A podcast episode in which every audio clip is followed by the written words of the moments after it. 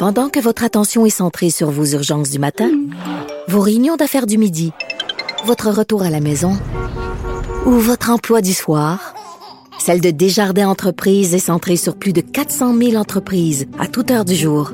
Grâce à notre connaissance des secteurs d'activité et à notre accompagnement spécialisé, nous aidons les entrepreneurs à relever chaque défi pour qu'ils puissent rester centrés sur ce qui compte, le développement de leur entreprise.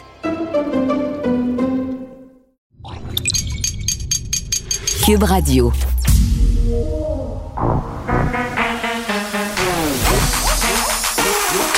Elle a une opinion sur tous les sujets.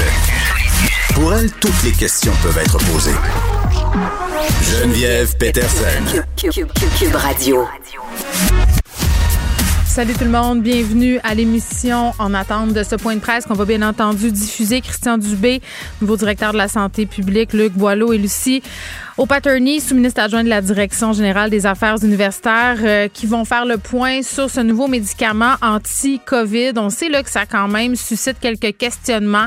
Le médicament qui sera destiné à certaines personnes seulement. J'entendais mon collègue Benoît tantôt questionner Benoît Barbeau là, sur le fait que, bon, est-ce qu'on va privilégier ce médicament-là pour les personnes non vaccinées? Parce que je vous le rappelle, comment ça fonctionne, ce médicament-là? C'est pas quelque chose que tu peux avoir quand tu es hospitalisé. C'est vraiment quelque chose que tu peux avoir au premier moment où tu développes la maladie, quelque chose comme les cinq premiers jours. Et après ça, ça t'éviterait euh, dans certains cas, les risques euh, d'hospitalisation, les risques de complications graves, mais ça ne marche pas à tout coup. Et vraiment, il faut viser les gens qui sont le plus à risque, justement, de développer ces complications-là. On va parler, euh, j'imagine, aussi de l'approvisionnement de ce médicament qui est fabriqué et qui a été approuvé par, par Santé Canada, fabriqué par Pfizer, dis-je. Et bon, on n'en aura pas beaucoup là, pour le mois de janvier. Là, je pense qu'on parle de presque 7000 comprimés là, avoisinant là, entre 6 et 7 000. Ça devrait comme se régulariser au cours euh, des prochaines semaines et seront abordés assurément là, à ce point de presse. Euh, bon, euh, la question du système de santé. Puis il y a bien des gens qui se demandent aujourd'hui est-ce qu'on devrait considérer le variant Omicron comme un peu le nouveau rhume, la nouvelle grippe? Comprenez, je sais que le rhume et la grippe, c'est pas la même affaire, mais comme la nouvelle infection saisonnière qui va venir remplacer tout ça. Autrement dit, est-ce qu'on va devoir apprendre à vivre avec le virus? Comment le système de la santé devrait le considérer aussi, ce virus-là? Parce que bien évidemment, là, il y a des gens qui disent qu'on devrait peut-être commencer à changer notre approche par rapport aux variants Omicron. Ce sont des gens qui travaillent en santé, des scientifiques. C'est pas tout le monde qui s'entend pour dire ça quand même, là. Mais le statut de ce variant-là assurément sera discuté aujourd'hui en point de presse. Là, je vois M. Dubé qui s'installe avec ses acolytes pour commencer justement euh, ce point de presse. Et je veux juste vous dire aussi qu'évidemment, on va revenir euh, sur le décès de Karim Ouellet aujourd'hui un peu plus tard à l'émission. On va lui rendre hommage. On s'en va au point de presse. On écoute, Monsieur. Plusieurs euh, enjeux dont on veut vous parler aujourd'hui. je vais aborder quelques points rapidement. Puis ensuite, je passerai la parole au docteur Boileau, puis euh, au docteur O'Patterney. Quelques mots sur les ressources humaines et la vaccination. Euh, premièrement, je veux vous parler des hôpitaux. Comme je le disais il y a quelque temps, on traverse une crise euh, où on est pris en fait dans un étau avec d'un côté de plus en plus de personnes qui sont hospitalisées, mais de l'autre côté des travailleurs absents à cause de la COVID. Donc, depuis plusieurs jours, on a constaté un ralentissement dans l'augmentation des hospitalisations et on espère atteindre un pic, même si la tendance pour nous est favorable en ce moment. Mais ce n'est pas encore le cas qu'on a atteint le pic. Ça augmente moins vite, mais ça augmente encore et je vous dirais, je pense que tout le monde le sait, qu'on est encore sous haute tension dans nos hôpitaux. Mais de l'autre côté, euh, il y a de plus en plus de travailleurs qui reviennent et ça, c'est la bonne nouvelle. Je veux remercier tout le monde, tout le monde qui est venu en renfort, euh, qui est revenu ou qui viennent en renfort, parce qu'il y en a qui viennent, euh, qui reviennent de la retraite, par exemple. Alors, mais il y a aussi beaucoup de travailleurs, et on l'apprécie énormément, qui font plus d'heures. Et ça, c'est important en ce moment pour nous. Je, rappelle qu'on est passé d'un pic d'absents de près de 20 000 travailleurs il y a seulement quelques semaines, je vous en avais parlé, à environ, le dernier chiffre qu'on avait hier, là, sommaire, était d'environ 12 000. C'est sûr que 12 000, c'est beaucoup mieux que 20 000, mais je vous rappelle que le pic de travailleurs accents de la première vague, c'était 12 000. Donc oui, ça l'a baissé, mais on est encore à, un manque important de travailleurs. Et je veux le dire et je veux le redire que je veux remercier les dirigeants syndicaux de toutes les grandes centrales qui nous ont beaucoup aidés au cours euh, des derniers jours à faire un discours très constructif au niveau des employés. Et euh, je pense que les gens ont de plus en plus la perception qu'on rame euh, tout ensemble et que les efforts en ce moment qui ont été faits, notamment avec nos ressources humaines, sont payants et vont être encore plus payants dans les prochaines semaines. Mais je le rappelle, on a encore besoin de beaucoup de monde et j'invite tout le monde de la santé à suivre le mouvement qui s'est annoncé euh, dans le, les derniers jours pour euh, rattraper des gens du réseau. Mais euh, je dirais que c'est le si les taux se resserrent un peu, se desserrent, pardon, les, taux se desserrent dans nos hôpitaux, il ne faut pas relâcher nos efforts et je rappellerai, je fais le lien avec la tempête d'hier qu'on a eue, dans plusieurs régions du Québec, on est encore dans la tempête dans nos hôpitaux. Oui, il y a plus de monde qui revient, mais je le rappelle, on est encore dans la tempête. Maintenant, euh, vous savez que j'aime toujours trouver des bonnes nouvelles, même pour s'encourager. C'est sûr que les antiviraux, dont le docteur euh, au va vous parler dans quelques instants, sont une bonne nouvelle. Mais à court terme, à court terme, étant donné les enjeux qu'on va discuter avec les antiviraux, leur nombre, c'est sûr que notre meilleure arme en ce moment pour passer à travers cette vague-là, c'est la vaccination. On le répétera jamais assez. Donc, allez chercher votre première, si c'est votre première dose, mais allez chercher aussi rapidement votre deuxième et surtout votre troisième dose. Nos pourcentages augmentent, augmentent à tous les jours. Les équipes sont là pour vacciner mais je dirais que c'est à chaque Québécois de faire un effort pour limiter la pression sur nos hôpitaux. Et la meilleure façon de le faire, c'est d'aller se faire vacciner. Alors, euh, je reviendrai en conclusion, mais là-dessus, sur la question euh, des antiviraux, je laisserai la, parole à Dr. O'Patterney tout à l'heure, mais pour le moment, j'aimerais que le Dr. Boileau nous fasse un, un point sur la situation COVID comme telle. Dr. Boileau? Merci beaucoup, Monsieur le ministre. Alors, ça me fait plaisir d'être avec vous aujourd'hui pour présenter quelques éléments clés qui touchent euh, cette question de l'évolution de l'épidémie. Alors, euh, en toute vraisemblance, on aurait déjà euh, dépassé le pic des cas de l'épidémie puisque on commence à voir un ralentissement de la croissance des hospitalisations, ce qui est un, un très bon signe, même si l'hospitalisation ou plutôt la situation des hôpitaux demeure très fragile et demeure euh, source de, grande, de grand intérêt pour le suivi, euh, pour toute l'équipe euh, du système de santé, mais également pour nous. On va suivre d'une façon plus attentive l'effet de la rentrée scolaire, de même que l'allègement au niveau du couvre-feu. Alors, ce sont deux mesures qui ont été déjà implantées hier, mais on devra suivre la situation de près pour voir comment ça évolue de ce côté-là. Alors, comme le ministre l'a dit, euh, l'enjeu dans nos hôpitaux demeure très important, puis notre système hospitalier est sous très haute tension, donc il faut être très vigilant de ce côté-là. Et, et, somme toute, on va vous demander encore une fois de vraiment réduire vos contacts, de maintenir la distanciation, d'être très prudent, d'observer les règles qui sont proposées et qui sont mises de l'avant, mais aussi d'aller vous faire vacciner pour euh, une première dose pour certains, mais pour les autres, aller chercher la dose de rappel et toutes les disponibilités de services sont de ce côté-là et il ne faut pas hésiter à y aller. C'est très utile pour prévenir justement les risques d'hospitalisation. On le sait, le variant Omicron, il est très contagieux, en fait, euh, extrêmement contagieux, très transmissible aussi, bien sûr. Euh, ça, c'est quelque chose de très connu à travers le monde et bien sûr ici aussi.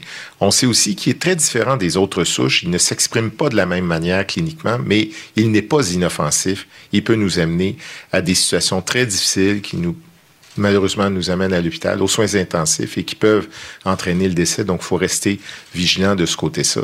De ce côté-là, mais avec les connaissances qui progressent et on est très à date de ce côté-là, puis avec l'avancée des des effets euh, de la vaccination sur les doses de rappel, justement. On va être capable de mesurer si euh, toutes les mesures en place euh, doivent être maintenues et à quel rythme. Alors, il faut toutefois garder grande prudence parce que cette maladie-là ne disparaîtra pas rapidement. Ça va rester pendant un bon moment. Alors, il faut donc mettre en place tous les moyens pour lutter contre celle-ci en prenant soin de lever les différentes contraintes qui ont été proposées, mais de façon étapiste pour ne pas perdre l'importante euh, contrôle de cette euh, pandémie. Euh, c'est pas facile, vous le savez très bien. Alors, J'aimerais quand même parler de la vaccination, bien sûr, en, soulignant l'intérêt qu'on a à, encourager les doses de rappel, mais il y a aussi des gens qui sont euh, des gens qui sont plus fragilisés, qui sont immunosupprimés. Donc, certaines personnes suivent euh, des traitements pour des cancers ou d'autres maladies. Ils savent se reconnaître et les encourager à aller chercher une, leur troisième dose à eux, c'est-à-dire une quatrième dose, puisqu'on considère que les deux ou en fait les trois premières doses qu'ils ont eues, c'est comme pour stabiliser leur immunité, mais la quatrième dose est disponible et on les encourage à aller le chercher, à aller la chercher, d'attendre une période de trois mois après la dernière dose qu'ils ont eue. Euh, c'est ce qui est recommandé, mais c'est important d'aller la chercher parce que ce sont des gens qui sont à risque aussi. Alors, il faut pas gêner d'utiliser cette technologie-là qui a vraiment des effets euh, bénéfiques importants. Alors, euh, sans plus tarder, moi, je, je ne parlerai pas des des, euh, des antiviraux, euh, mais vous dire aussi que pour les gens qui veulent aller chercher cette dose de rappel, d'aller sur l'option euh, sur Clic Santé, aller chercher dose additionnelle. Et puis je me répète, les consignes sont toujours les mêmes. Limiter les contacts, se faire vacciner. Et je vais laisser la parole à ma collègue pour parler des antiviraux. Merci. Merci, Dr. Boileau. Euh, alors, un petit peu plus tôt aujourd'hui, euh, le ministère a, tenu un briefage technique sur euh, le médicament antiviral Paxlovid, qui est un médicament oral. L'approbation de ce médicament et son utilisation prochaine est une très bonne nouvelle qui me permettra éventuellement d'éviter les hospitalisations. Mais euh, il faut se rappeler que ce serait de façon très limitée pour l'instant, euh, en raison euh, des quantités très limitées que nous recevrons. Et c'est pour ça que, comme dit le ministre, la vaccination demeure l'arme la plus importante qu'on a. Plus précisément, ce sont 6 300 euh, traitements euh, qui seront reçus au Québec en janvier.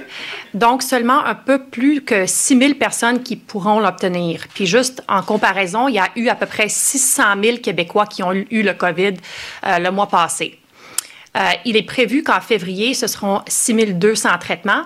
Et dès le mois de mars, on va monter à 19 000 traitements.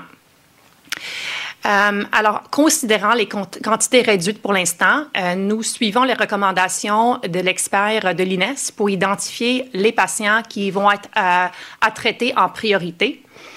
à court terme, on visera les clientèles connues du milieu médical, notamment les personnes avec un système immunitaire supprimé, les immunosupprimés, eux qui ne peuvent pas monter une, une réaction adéquate à la vaccination.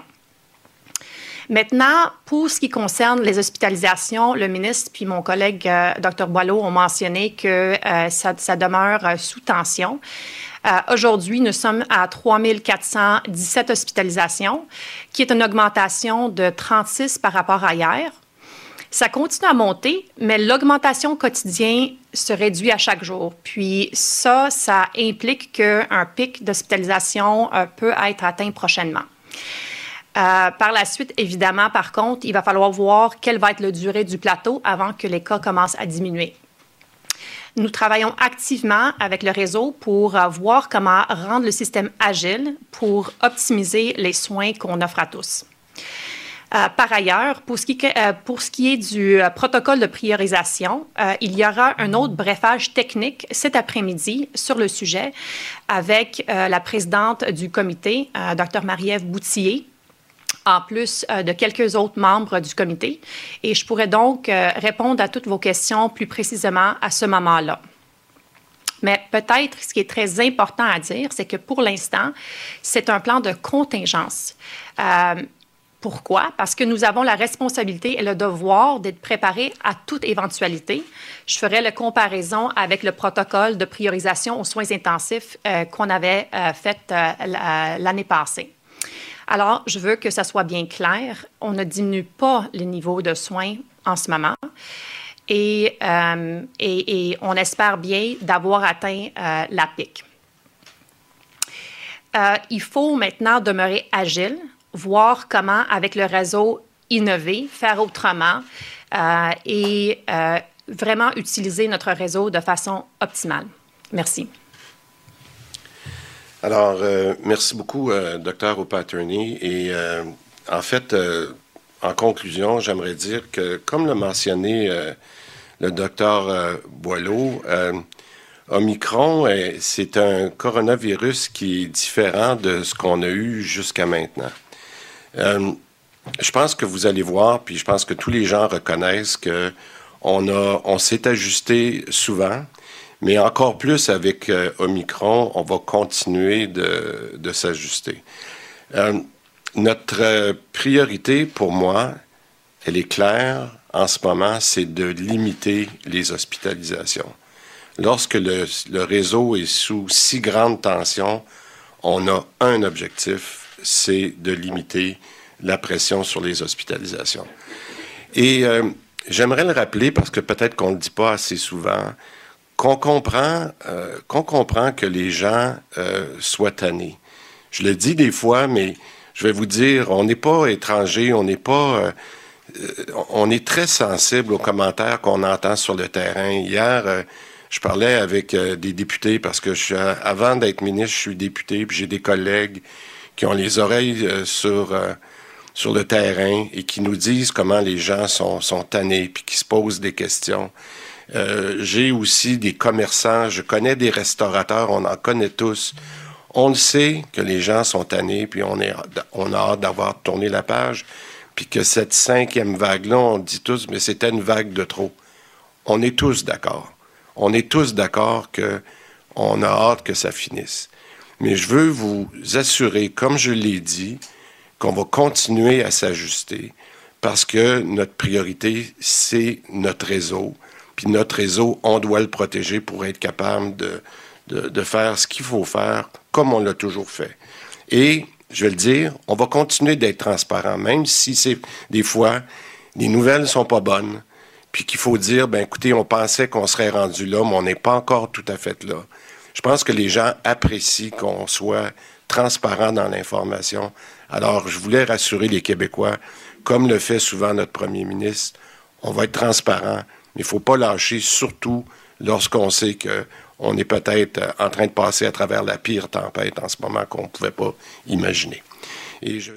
Ah, c'est le retour euh, de ah. Vincent Dessureau. Salut, ça fait longtemps qu'on n'a pas commenté un point de presse ensemble. Je suis très contente. Euh, on a traversé plusieurs tempêtes. les tempêtes. Hein? On a-tu fait des tempêtes? On est hein? On est dans le blizzard. on est dans la. Parfaite. Ben, écoute, c'est le champ lexical, tu sais ce qu'on apprenait au cégep, le champ sémantique de la tempête qui est largement utilisé par euh, François Legault. À tout le monde en parle dimanche. C'était phénoménal. Oui. Et repris par ben, Christian Dubé aujourd'hui. Penses-tu qu'on a encore besoin de se faire dire lâchez pas? Puis tout ça, ceux qui. savent qu'on est tanné?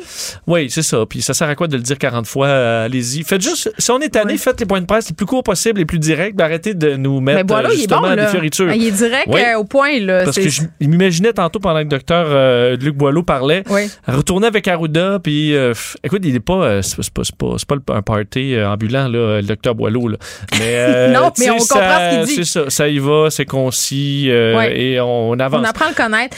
on va faire un petit résumé quand même là, pour les gens parce que c'est beaucoup d'informations évidemment, docteur O'Patterney qui expliquait les trucs sur les antiviraux. il y aura un briefage technique sur comment ça sera distribué, tout ça.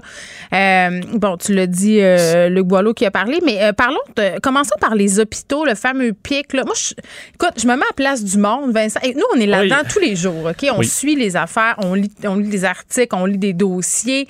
Et, même à ça, je, ne sais plus, je, suis rendu mêlée. Là, c'est que là, avant, on avait des informations pour savoir le pic des cas arrivait quand. Là, on le sait plus. le pic des cas parce qu'on ne teste plus. Mais là, lui, dit que les. Ben Boileau a dit que les hospitalisations baissaient, donc c'est un bon indicateur concernant le pic, mais il y a d'autres scientifiques qui disent qu'on l'aurait pas encore atteint. Fait que là, ben c'est quoi? Est-ce qu'on pige dans le lac? C'est que si on arrive au pic d'hospitalisation, ce qu'on voit, parce que là, on est à plus 36 aujourd'hui, on les, les, les, gens sortent des hôpitaux, les entrées, c'est moins. Alors, on dit, si on arrive tranquillement au pic, très bientôt au pic d'hospitalisation, c'est parce que le pic des cas est déjà franchi depuis un certain temps, puis on l'a tout simplement pas vu. Euh, là, par contre, la question, c'est bien beau de dire les pics puis les vagues, mais on vient d'enlever un paquet de mesures. Euh, c'est la rentrée officielle en, en, présentiel, donc c'est beau, nous, ça veut pas dire qu'on va juste redescendre à mm. l'infini euh, sur cette belle vague-là qui se termine la cinquième. travailleurs absents aussi dans le domaine de la santé. Ce qui est moins, on avait atteint 20 000. le 12 000, c'est encore mm. énorme, mais on dit ça, que ça revient. Là. Il y a des gens quand même remerciés tous ceux qui sont revenus de la retraite, qui ne sont pas des immenses nombres. Là, le grand nombre, c'est que là, à cinq jours, il y en a plein qui reviennent. Et là, mm. techniquement, ils sont immunisés pour un certain temps. Euh, ils peuvent revenir avec confiance. Ça, c'est quand même une bonne nouvelle, c'est que l'isolement euh, est, pas si long. c'est quand même de, comment, pardon, de comment aussi on constate Omicron dans le milieu hospitalier, parce que je disais en début d'émission que ça ferait sûrement partie des questions ou des, points abordés pendant le point de presse. Le fait qu'on doit apprendre à vivre avec le virus, puis que peut-être dans l'approche hospitalière, on doit un peu changer notre fusil d'épaule, parce que je pense qu'il y a plusieurs personnes qui sont rendues à dire ça. Là. Oui, oui, oui. En même temps, dans, l'histoire d'apprendre, c'est ça qu'on fait en ce moment, essayer d'apprendre à vivre avec les virus. C'est ça qu'on essaie d'apprendre. Trouver justement comment euh, que le, pas se retrouver à surcharger le système de santé, en être capable de vivre le plus possible. Mm. C'est ça qu'on essaie de faire, apprendre. Mais apprendre à vivre avec le virus, ça implique d'apprendre. C'est exactement ça qu'on fait dans ma tête. Euh, et euh, c'est quand même 3400 patients, mais c'est toujours bon soins intensifs à 289. Et on sent que ça se, se, calme. J'ai quand même dit que le l'étau se dessert dans le système de la santé. Je pense pas qu'il se dessert parce qu'on en a encore ajouté aujourd'hui du monde. Mais on sent qu'il est sur le point de se, de se mm. desserrer. Euh, Paxlovid, il faut quand même se garder, euh, c'est un point euh, majeur de ce point de presse-là. Euh, écoute, c'est pas instantané, l'effet de Paxlovid. 6300 traitements et la gros. Il faut quand même rappeler, puis tu le disais très bien en début d'émission, c'est pas une fois que tu es euh, à l'hôpital que tu reçois Paxlovid. Donc, c'est en prévention. Alors, ça veut pas dire que sur les 6300 traitements, combien de personnes on va soulager du système de santé? Donc, sur les 6000 qui vont le prendre, euh, écoute, c'est-tu 1000 personnes là-dedans qui se seraient retrouvées hospitalisées? Je suis pas sûr. Est-ce que c'est quelques centaines? Est-ce que c'est quelques dizaines? Mais ben, ça va être un peu à, l'aveugle, puis il va y avoir un protocole de priorisation, c'est ce que je comprends. Mais, tu sais, je disais tantôt euh, les questions éthiques que ça soulève. Tu sais, quand on sait que le clivage là, se creuse de plus en plus entre les personnes qui sont vaccinées, qui ont l'impression de faire des sacrifices, en regardant les personnes non vaccinées engorger le système de la santé. Puis je veux quand même insister pour dire que, puis je le répète, mais je pense qu'il faut pas le perdre de vue justement qu'il y a des personnes non vaccinées qui se ramassent à l'hôpital. Puis c'est pas des anti-vax, là, c'est pas un choix. Effectivement. Mais quand même, euh, si on donne ce, ce Pax COVID à, des, à, à des anti-vax, ben, vois tout de suite la situation exploser. Ouais, mettons, t'as deux personnes âgées immunosupprimé, mais tu as juste une dose. Est-ce que tu le donnes à la non-vaccinée euh, qui, a plus, qui, qui, est plus en danger, mais qui aura un moyen très facile de se protéger, ou la personne qui est immunosupprimée, qui est vieillissante aussi, mais qui a ses, trois doses? Euh, ben là, écoute, c'est une méchante question éthique. Sur les doses de vaccin, parce que euh, on nous l'a bien répété, étant donné qu'on n'aura pas tant que ça accès à Pax COVID et puis que ça s'adresse à. Oui, excuse-moi. Pourquoi j'appelle Pax COVID? Avec une clientèle particulière, la langue me fourche. Euh, tu sais, euh, la stratégie, ça demeure encore la vaccination, bien entendu. Il y a beaucoup moins de monde qu'anticipé qui vont chercher leur troisième dose. Là. On parle de quatrième dose pour les personnes immunosupprimées. Euh, moi, je suis pas en train de remettre en question la, troisième dose. Je suis pas une scientifique, mais clairement, je pense qu'il y a des gens qui ne comprennent pas la science derrière, qui se disent ah c'est parce que ils nous disent ça parce que bon on a des vaccins, ils veulent les passer, ou encore euh, ils veulent qu'on ait l'impression qu'on fasse quelque chose. ils vont dire là c'est assez. Il y a un enjeu communicationnel important ici là, je pense. Oui, il nous avait dit ci, nous avait dit ça, mais on évolue parce que moi, moi j'en ai vu beaucoup là, qui disaient Moi, là, je vais mes deux doses, mais c'est pas vrai que je vais aller chercher la troisième. Mais pourquoi? J'ai un beau gros doute là-dessus, surtout que là, le passeport vaccinal éventuellement sera à trois doses. Je mhm. pense que là, si tu dis J'en ai eu mes deux doses, ça prend 10 minutes, euh, euh, clic santé, tu prends ton rendez-vous, il y a des gens souriants qui t'accueillent, qui te vaccinent gratuitement, es reparti après, tu t'en vas au travail tu t'en vas à la maison. C'est pas. Euh, écoute, ceux qui ont l'impression que c'est. un grand complot. oui, aller, non, mais aller dans un dans des tranchées, là, tu t'en vas dans, dans la succursale la plus près, euh, gratuitement, tu te fais vacciner, tu mm. repars, tu es protégé. Euh, écoute, des, des, doses comme ça, je pense qu'on peut, même si tu te fais vacciner comme ça, euh, cinq fois dans les deux prochaines puis ta années. dose, ça sera pas envoyée au tiers-monde. Là. Puis je sais qu'on dit plus tiers-monde, mais vous comprenez ce que je veux dire. Là, dans pays les pays en voie de développement. Ah, ça, je pense qu'on n'a plus le droit de le dire non plus. Euh, euh... les pays qui n'ont pas accès à la vaccination autant que nous, disons ça comme ça, qui sont moins peut-être privilégiés sur le plan socio-économique, euh, c'est pas parce que toi, Vincent, ou moi, Geneviève, on refuse des doses que la dose va être prise et envoyée. Prise et envoyée. Puis de toute façon, pour avoir parlé à, des éthiciens en, bon, euh, sur les questions de santé, il y a une question de distribution aussi dans certains pays. Il y a des questions culturelles religieuse. Donc, c'est un gros problème là, qu'on a en ce moment. Puis la solution, c'est visiblement pas de, refuser cette dose-là. Mais moi, mon seul questionnement, c'est sur les gens qui ont eu la COVID. Tu sais, au début, on disait non, ça, compte pour une shot de vaccin. Puis j'ai l'impression, et là, je répète, j'ai l'impression, c'est une impression qu'on demande aux personnes qui ont eu la COVID d'aller chercher nos doses parce que ça va faciliter l'affaire du passeport vaccinal. Ben, moi, je pense. Ben, il y a beaucoup. Excuse-moi, là, mais je veux pas sonner. Euh. La, confusion, faut dire, euh, beaucoup sur est-ce que ça équivaut à une dose. Ça vient de qui? Le docteur Arruda. le docteur Arruda, moi, je me suis j'ai eu la COVID pendant le temps des fêtes. J'écoutais quand, la question a été posée, est-ce que quelqu'un qui a deux doses, qui vient d'avoir la COVID, est-ce qu'il a besoin d'une troisième dose? Euh, puis là, il a dit, le docteur Arruda, il dit, ben, ça équivaut à une dose, euh, la, la, la, COVID. Puis là, après ça, tu as plein d'autres experts. Ça se passe un peu plus sérieux. Euh, à ce moment-là, il y avait une fatigue avec le docteur Arruda, évidemment, mais des d'autres chercheurs qui disaient, ben, t'as peu, là, le niveau d'anticorps est vraiment pas pareil entre avoir la COVID et avoir le vaccin. La troisième dose de vaccin, là, tes anticorps, c'est euh, dans le piton. C'est le party. Euh, de sorte que. Hmm. Et, là, le gouvernement a dit ben là, finalement, non, ça vous prend tout de suite la troisième dose, ceux qui, sont, qui ont eu la COVID. Et ça non plus, ça suit pas beaucoup les hmm. recherches scientifiques. C'est davantage une question, je pense, de logistique, parce que tu veux juste clencher le monde, la machine roule. Je pense que c'est surtout ça que le gouvernement veut faire. C'est pas mauvais d'avoir une troisième dose quand tu viens d'avoir la hmm. COVID, mais, mais euh, la littérature, qui est toujours fraîche, là, et c'est changeant, c'est vraiment deux mois, là, je pense. Deux mois ou un mois.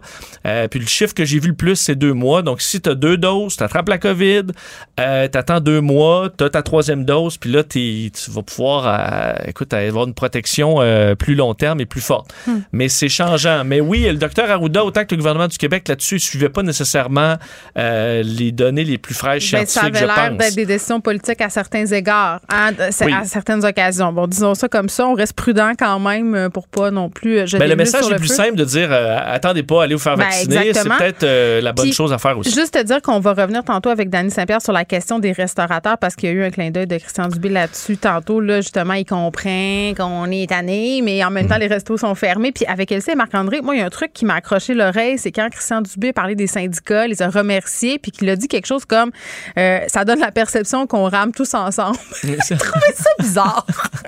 la perception qu'on rame tous ensemble. Parce que tu sais, le gouvernement, le groupe, les syndicats, euh, ça reste quand même toujours. Euh, c'est pas tant une histoire d'amour, j'ai l'impression.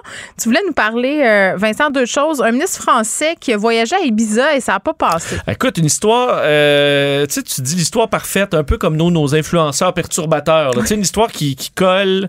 Dans l'actualité. ouais, qui marque l'imaginaire, tout le monde réagit. Ben là, c'est un peu ce qui arrive en France où le ministre de l'Éducation, donc l'équivalent de notre ministre Jean-François Robert, mm. Jean-Michel euh, Blanquer. Euh, d'ailleurs, les, bon, les, deux avaient fait leur truc là, sur les woke et compagnie. Ah, leur lettre commune. Euh, mais Jean Moi, je suis assez contente qu'il soit dans Marle. Bon, mais Jean-Michel Blanquer, là, euh, il était au moment où on annonçait le protocole mm. COVID pour la rentrée, là, donc pour les écoles, où là, tu as la même tension qu'ici, où les parents sont sur le nerf, les profs sont sur le nerf, tout le monde se dit, mm. bon, comment ça va se passer? il y avait eu d'ailleurs un petit, un petit retard dans l'information, ça ne savait pas trop pourquoi. Jean-Michel Blanquer a fait son, son annonce du protocole COVID de la rentrée, il était en vacances à Ibiza à Ibiza, là, pas euh, la mec, en province, la mec de la euh, fête non, non, et de la ça. désinvolture, euh, le Sodome et Gomorre des temps modernes. et là, écoute, ça a soulevé là, la, une immense controverse. Là, tous les partis d'opposition demandent carrément sa démission, disant que là, ça n'a mm. pas de bon sens. Euh, et lui répond, il dit, écoute, depuis deux ans, et c'est vrai, je travaille sept jours sur sept pour la gestion mm. scolaire de la crise sanitaire, grâce au travail de tous, bon, notamment au professeur. J'ai pris cinq jours de congé en lien chaque jour avec mon ministère au service de l'école. Et là, il dit qu'il est désolé de la symbolique OK, mais timing is everything, là. à un moment donné, le comprendre dans la, la position dans laquelle tu te trouves et, je sais pas, masque, floute ton fond, euh, dis-le pas. Ben, c'est que tu peux pas. Ben, écoute, tu, peux pas, le cacher. Tu, peux pas. Euh, tu peux juste pas partir en ce moment en voyage dans le Sud quand tu es un politicien. Quand en France, ils ont 300 000 cas par jour encore, à peu près 300 morts, ça va pas super bien. Non.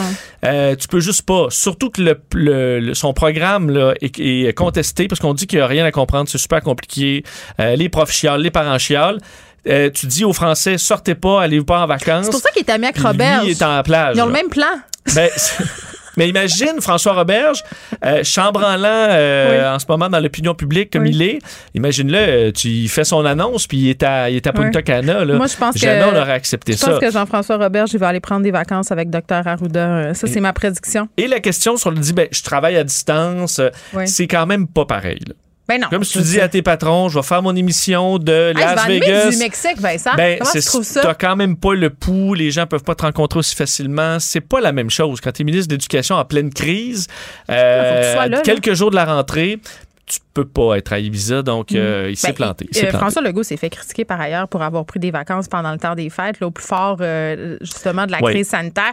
Puis moi, je me disais, mais c'est un pauvre homme, ça fait deux ans qu'il Mais il y a un bout sur la santé. Il y a un bout, il faut que tu, te reposes aussi ben, pour la santé physique et mentale. C'est juste que tu n'es pas, pas obligé de te reposer sur une plage à l'extérieur. Tu peux te reposer chez vous dans un petit chalet à une heure de route là, où tu seras capable de réagir en cas de problème. Tu voulais glisser un petit mot sur la mort de l'auteur-compositeur-interprète Karim Ouellette, Vincent, parce que tu as étudié avec lui, je pense. Oui, ben, on est allé au secondaire, en, même année, euh, au séminaire Saint-François, euh, et c'est juste une nouvelle vraiment, euh, vraiment très triste mm. de voir ce, encore un jeune homme, là, le même âge. 37 ans. Et, et tellement plein de talent. Et, Karim, c'est intéressant parce que moi, comme je connaissais très peu, là, on n'était pas, disons, dans la même gang, mais on se côtoie pendant cinq ans au secondaire. Oh on se connaît quand même un peu. Et très, très discret, tout un artiste. Puis je me souviens, je me souviens pas des mots exacts de son album de finissant, notre album de secondaire 5, mais c'était, écoute, c'est la description de, de, de, de, toute sa vie. Là. De ce qu'elle allait devenir, tu Ouais, ce qu'elle allait devenir. Euh,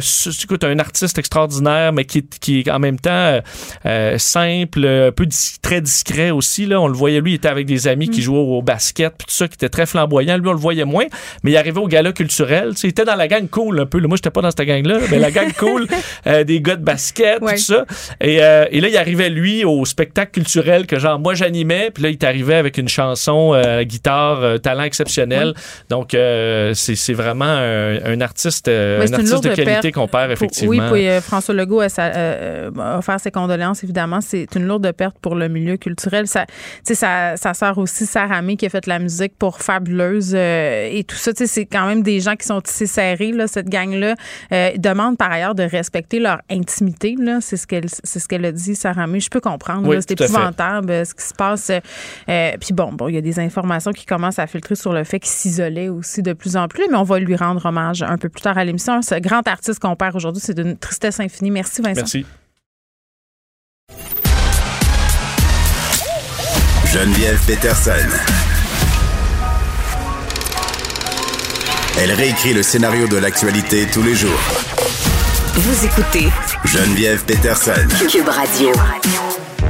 Je pense que c'est ce qui a fait sursauter le procureur de la Couronne. Nicole Gibault. J'en ai un ras-le-bol de ces gens-là. À mon sens, c'est de l'intimidation. Geneviève Peterson. C'est ça. si sauve en marchette, on aura le temps de le rattraper. La rencontre. mais toi, comme juge, est-ce que c'est le juge qui décide ça? Comment ça marche? Oui, oui, oui, oui, oui, oui, oui. C'est le juge. La rencontre Gibault-Peterson. Eh oui, elle est là, Nicole. juste un petit peu plus tard, euh, à cause du point de presse. Il y a toujours des gens qui se questionnent quand t'es pas là, Nicole. Hein? Comme quoi, t'es devenu une habitude pour nos auditeurs. Oh, ben, tant mieux. Excellent. Euh, on parle d'une triste histoire. Euh, bon, un cas qu'on a déjà abordé ensemble. cet homme qui a tenté d'immoler son ex-conjointe dans le coin de Québec. Là, ça s'est passé déjà il y a plusieurs mois. la prison à vie qui est réclamée là, pour cet homme-là. Oui, c'est quelque chose. Là. là, on a le débat là, euh, qui va avoir lieu. Ben, Il y a eu lieu parce que la, la couronne a réclamé la prison à vie. Et la défense, euh, par contre, elle, c'est 7 à 15 ans. Dans un dossier de tentative de meurtre, mais euh, je sais qu'une tentative de meurtre, c'est toujours sérieux, mais là, on ne parle plus de... de, on n'est pas dans la même donne là, que... C'est très, très spécial et très... Euh, euh, je veux dire, c'est tellement hallucinant. Ben, si je peux me permettre. Oui, c'est ça. Je vais expliquer un peu le contexte, là. Parce que, bon, euh, cet homme-là, là, qui s'est attaqué à son ex-conjointe, euh, Fresh. Messawid, il l'a prise par derrière alors qu'elle remplissait son auto, qu'elle entrait dans son auto. bref, ça, dans mon souvenir, c'est pas très, très clair, là, mais il l'a aspergé d'essence. puis ensuite, il l'a mise en feu, finalement, avec un briquet. Donc, l'idée, c'était évidemment de la tuer, mais c'était aussi, s'il ratait son coup, qu'elle garde d'importantes séquelles, ce qu'elle a, là, en passant. Oui. Et si on se souvient, là, je pense que le tout s'est fait et ses enfants l'ont vu. Oui, exactement. Il y a des Euh, enfants témoins. Alors, c'est vraiment quelque chose de, de, de- on voit ça dans un film, puis on a de la misère à regarder la Mm. scène, puis on veut, on veut peut-être même pas regarder ce genre de film-là. Mais là, ça s'est passé pour le vrai. Et la souffrance de cette personne-là, c'est inouï. Bon, je comprends qu'on va entendre les propos, puis je les entends déjà. Là. C'est oui, mais les sentences, c'est pas une vengeance, etc. On non, mais attends, le, On le- sait. Euh, moi, ouais. Je le sais que c'est pas une vengeance. Sauf qu'on a des facteurs ici là, qui méritent, et je trouve qu'ils méritent d'être étudiés très, très Mm. sérieusement par le tribunal, voire même avec une application différente de ce qu'on a peut-être déjà vu. Un, on parle de violence conjugale. Hum. Il y a un contexte Alors- particulier. Là. Ça a été souligné d'ailleurs par les procureurs hein, qu'il Ben, faudrait en tenir compte dans, euh, si on veut, cette sentence-là, là, euh, de la façon dont on évolue, des, des pas que fait la société. Ben, euh, non seulement il faut le faire, mais il faut que le système judiciaire aussi se permette d'évoluer. Quand on parle de dissuasion générale, parce que c'est un des objectifs, la dissuasion générale, puis la dissuasion personnelle. OK, quelqu'un peut personnellement dire oh, je ne le referai plus, je ne le referai plus, j'ai eu ma leçon. Mais c'est pas ça le message qu'il faut. Au-delà de la dissuasion personnelle de cette personne-là, là, ben, il faut lancer un message nettement très clair. Maintenant, est-ce que on va parce que les arguments, faut faut les lire les arguments de la couronne, ça, de la couronne, ça tient la route comme ça se peut même pas. Alors tout ce que je lis, c'est vraiment quelque chose à prendre en considération. Alors oui, c'est un, un contexte de violence conjugale. Mm. Oui, il voulait avoir euh, euh, complètement le contrôle. Hum. Il y a la notion de crime d'honneur aussi là-dedans. ben, peut-être, oui, exact. Eh, Mais ça, c'est tous des facteurs à prendre en considération. Mm. Pour aller peut-être pas dans la, le, bas de la fourchette euh, pour une personne euh, qui a commis, un, euh, qui accepte de plaider coupable à une tentative de meurtre. Puis je dis bien tant- euh, accepte de plaider coupable parce que c'est des arguments qu'on retrouve souvent, et d'ailleurs, c'est ce qu'ils ont dit. La défense ici dit parce qu'il a plaidé coupable, parce qu'il n'y a pas d'antécédent judiciaire. Un instant, là, oui, mais on est dans un contexte particulier où les féminicides euh, sont explosent. là. Alors on veut lancer des messages et c'est comme l'alcool au volant quand on a parti de- on est parti de petites sentences Mm. jusqu'à des sentences énormes, ça allait évaluer euh, évoluer pardon au cours des années.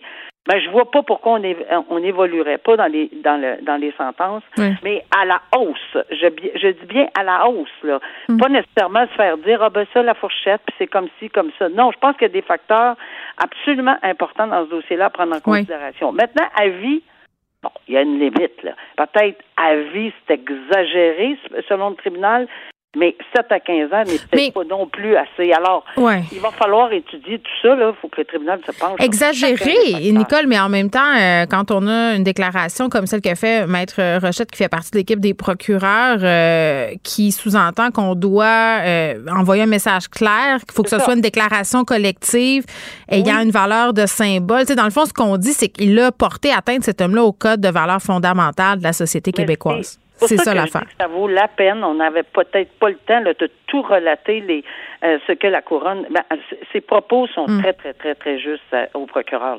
C'est vraiment très juste. Puis ça représente évidemment des. Ça ne représente pas nos valeurs en société. Il Mm. faut le dénoncer. Mais quand je dis exagéré, c'est pas dans le dans le sens. Il n'y a rien d'exagéré pour ce genre de crime.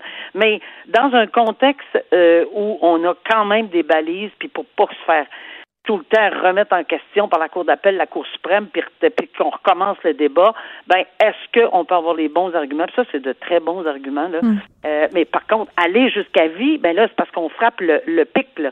Et c'est peut-être dans ces circonstances-là qu'on va dire peut-être pas à vie, peut-être 15, 20, peut-être Mm. 10, 12, 15, 20, 12, ce qu'on n'a jamais vu, là, parce que c'est, c'est, c'est quand même de grosses sentences pour des gens qui n'ont aucun antécédent judiciaire. Effectivement. Euh, Je voulais absolument qu'on prenne du temps pour revenir sur ce dossier de Radio-Canada qui est fort bien fait, qui est inquiétant, mais qui jette aussi une lumière différente là, sur les incidents qui ont lieu depuis quelque temps à Montréal. Là, je parle euh, des crimes euh, par arme à feu. Là. On sait qu'on en a eu encore un récemment. Là, un jeune de 17 ans qui a perdu la vie, un jeune de 14 ans qui s'est fait tirer dessus, fusillade dans une bibliothèque.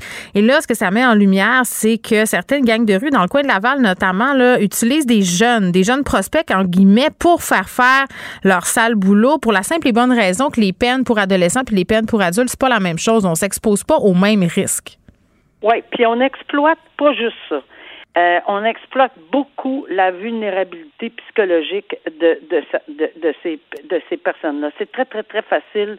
Euh, ils sont malléables. Pourquoi? Parce qu'ils sont le titre dans, dans, dans l'article en, question parle de l'ombre à la lumière, parce que souvent, c'est des gens qui sont peu connus, peu acceptés, ou que, bon, ils, ils flashent pas tellement dans leur milieu. Mais sont personne, puis tout à coup, sont quelqu'un sont tellement quelqu'un et tellement quelqu'un et non seulement quelqu'un reconnu parce qu'ils ont ils, sont, ils sèment la terreur évidemment, mm. Mais pas juste pour ça, mais parce qu'ils font plein de sous. On apprend dans ceci là qu'ils sont bien payés. Maintenant, est-ce qu'on apprend? Moi, j'ai envie de te dire, Geneviève, que je, moi, je suis pas du tout surprise parce que je, on le voyait, on le ça n'a jamais arrêté, ça.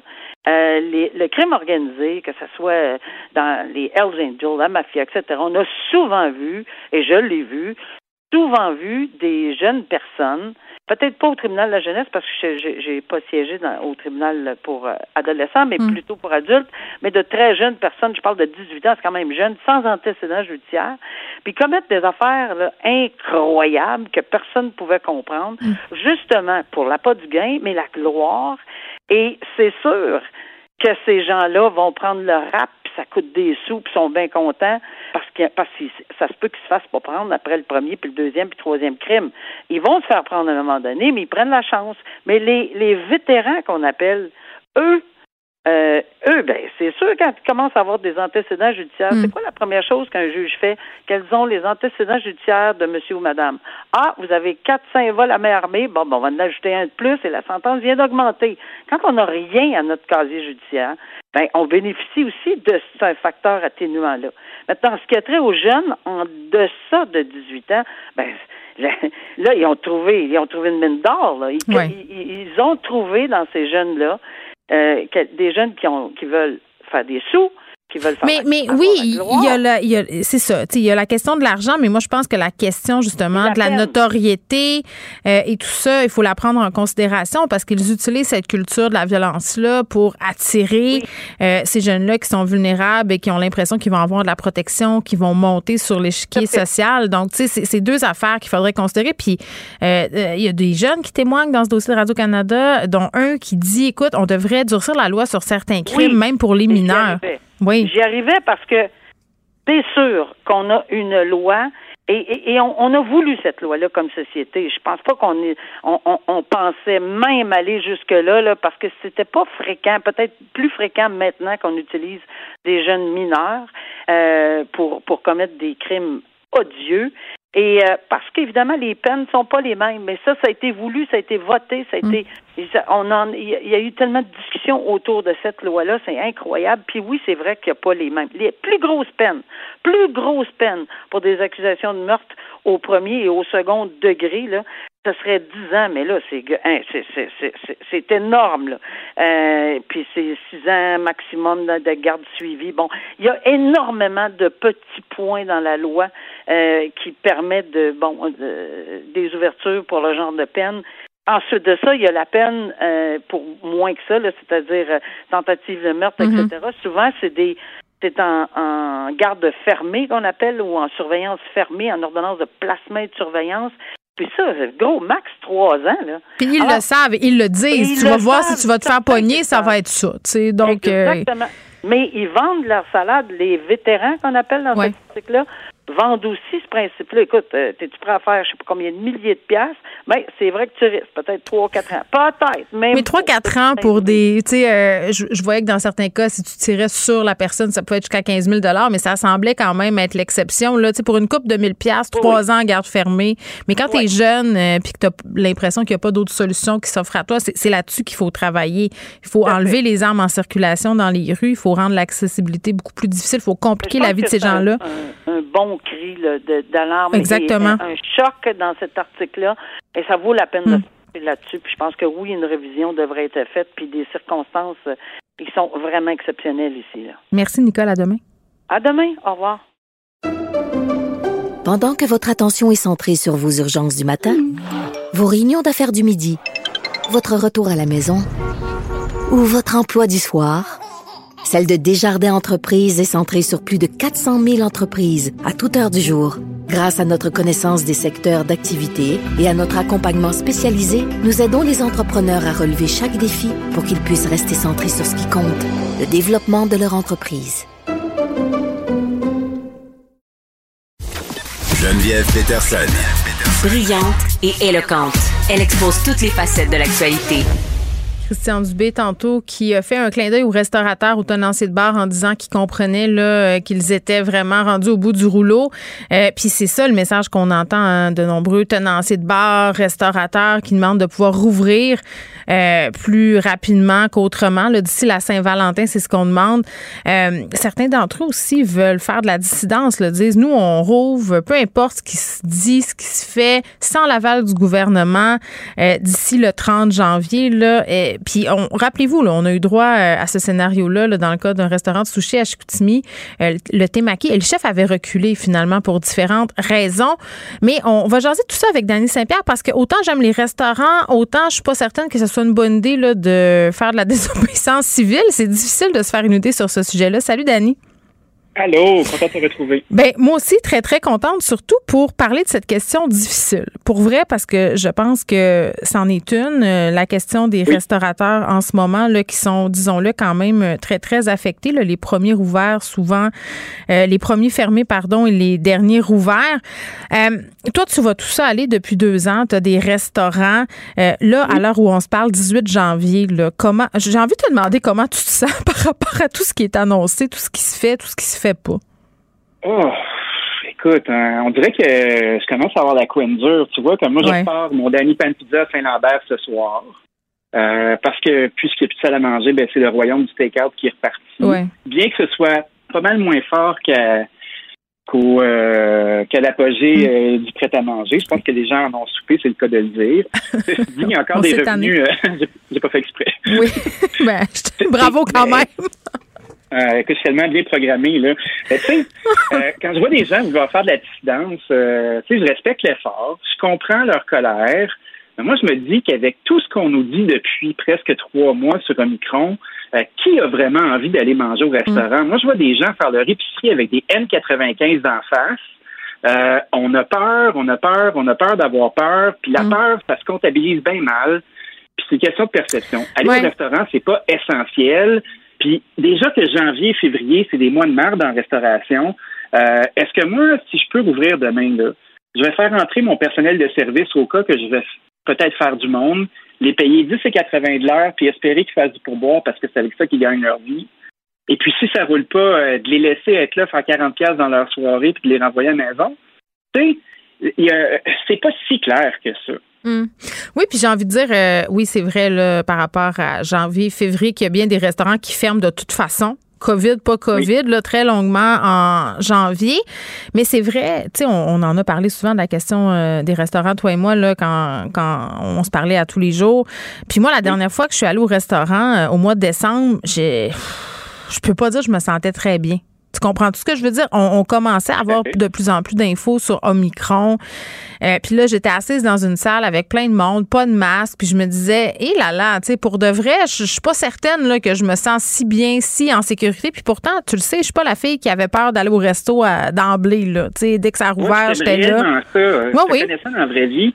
T'aimes vraiment les restaurants. T'es une des personnes que je connais qui aime le plus aller au restaurant. Tu sais ce qui se passe c'est un réel plaisir. Tu la cliente type qu'on recherche. Ben, quand toi, tu commences à être sur les breaks, ça. Ben, qu'il y a une méchante gang qui sont en boule à la maison. Ben, je pense que oui, mais OK, là, sur le, le fond, je pense qu'on est d'accord. L'industrie du restaurant souffre. Il y a des gens là, qui vont se gonner, ben métaphoriquement et peut-être même euh, pour vrai. C'est triste à dire, là, mais le milieu de la restauration, c'est difficile.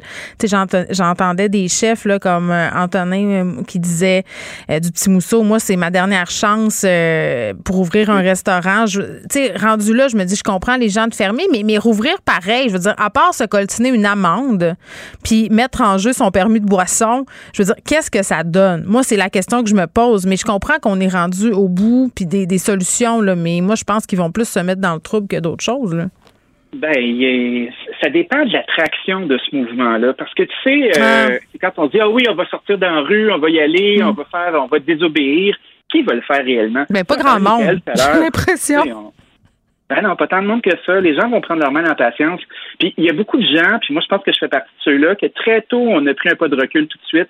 Parce que quand tu as, as un mm. commerce, là, si tu sens que tu vas faire des pertes, tu peux choisir quand tu vas les faire, tes pertes. Tu peux être gambler puis te dire non, non, ça va passer. Ou tu peux prendre un pas de recul tout de suite puis te dire OK, je vais prendre ma perte tout de suite, puis je vais fermer le robinet, puis je vais colmater la brèche. Puis tu vois, nous, quand on a vu que ça commençait à se déplier, euh, on a tout de suite euh, fermé notre salle à manger. Dans la dernière semaine, là, on parle du 16-17 euh, décembre. On a mis à pied notre staff le plus rapidement possible pour qu'ils puissent avoir des prestations d'assurance emploi. On a déjà payé nos payes de vacances, puis puisqu'on fermait, on a averti notre staff en leur disant écoutez, ça va brasser, ça va être bumpy, on ne sait pas comment ça va se passer. On préfère bouger tout de suite et vous rembaucher mm. si jamais on a la chance. Puis tu vois, comme ça, c'est un move défensif. On a pris notre perte. Oui, on a eu beaucoup d'annulations, mais ça, il fallait s'y attendre. Il y avait une perception de danger qui était réelle. Tu sais, j'écoutais tout à l'heure un autre poste parce que ça m'arrive d'aller voir ce qui se fait euh, d'un bar puis de l'autre. Il y a un docteur qui s'appelle le docteur Poirier, qui est urgentologue euh, à Charlemagne. À Charlemagne. Mm-hmm. Euh, oui, à Charlemagne. Puis qui disait qu'il y a un paradigme qui pouvait être changé parce que les mesures restrictives qu'on vit aujourd'hui, c'est dans le risque d'avoir une infection massive avec les protocoles qu'on impose aux patients qui se retrouvent à être à l'hôpital. Donc, euh, ce docteur disait est-ce qu'on pourrait euh, changer le paradigme et voir euh, Omicron puisqu'il est, semble-t-il, beaucoup moins dangereux? Puis évidemment, moi, je suis pas scientifique, mais comme étant restaurateur puis que mon gagne-pain soit affecté, j'écoute avec grande attention. tu sais, qu'on puisse voir Omicron comme étant quelque chose de moins dangereux, que comme société, on puisse accepter de prendre un risque et de quitter la notion soi-disant irréelle de risque zéro, puis de se dire, OK, est-ce qu'on peut ouvrir les pelles un petit peu, puis que les gens qui sont asymptomatiques puissent retourner pratiquer? Est-ce qu'on peut arrêter de, de, surconfiner les gens qui sont à l'hôpital et d'isoler les gens qui sont réellement en danger? Évidemment, moi, c'est pas mon champ d'expertise, mais quand j'entends quelque chose comme ça, puis je vois un scientifique reconnu, euh, président euh, d'un autre professionnel, se commettre et aller de ce côté-là, moi, ça m'encourage. Il n'est pas tout seul de sa gang. Oui, oui. Ben, ben, c'est ça. Mais en même temps, on, sent un changement de paradigme au niveau du gouvernement sur la façon dont on parle de micro. En même temps, euh, Dr Boileau nous rappelait tantôt que ça demeurait un variant qui est dangereux. Il y a des gens qui ont des complications. Il ben ne faut pas non plus trop dorer la, pommade. Euh, mais, tu sais, euh, le fait aussi là, d'avoir annoncé ça un 30 décembre, tu sais, vous n'avez pas eu beaucoup de temps pour vous préparer. Là, on le sait, fermer un restaurant, c'est long, ça coûte cher, le rouvrir aussi. Là, mettons qu'on essaye de voir le positif de l'affaire parce que je pense que tout le monde s'entend pour dire que ça n'a pas été fait euh, dans les règles de l'art. On était en gestion de crise, donc c'était ça qui se passait. Là. Bon, ça, ce bout-là, je, le comprends. Euh, on va rouvrir à un moment donné. Ça, ça c'est sûr. Je veux dire, le plus tôt sera le mieux. C'est ce qu'ont dit euh, les gens au point de presse tantôt.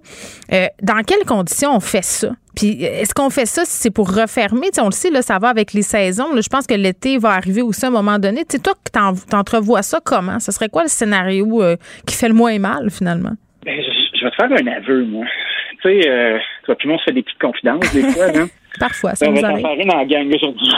Euh, moi, j'haïs pas ça. Euh, pas ça de développer mon prêt à manger en ce moment. Hmm. Parce que j'ai eu un gros été avec ma grosse terrasse, parce que j'ai la chance d'être sur le plateau Mont-Royal, puis euh, on a eu euh, une rue piétonne, on a eu une grosse terrasse.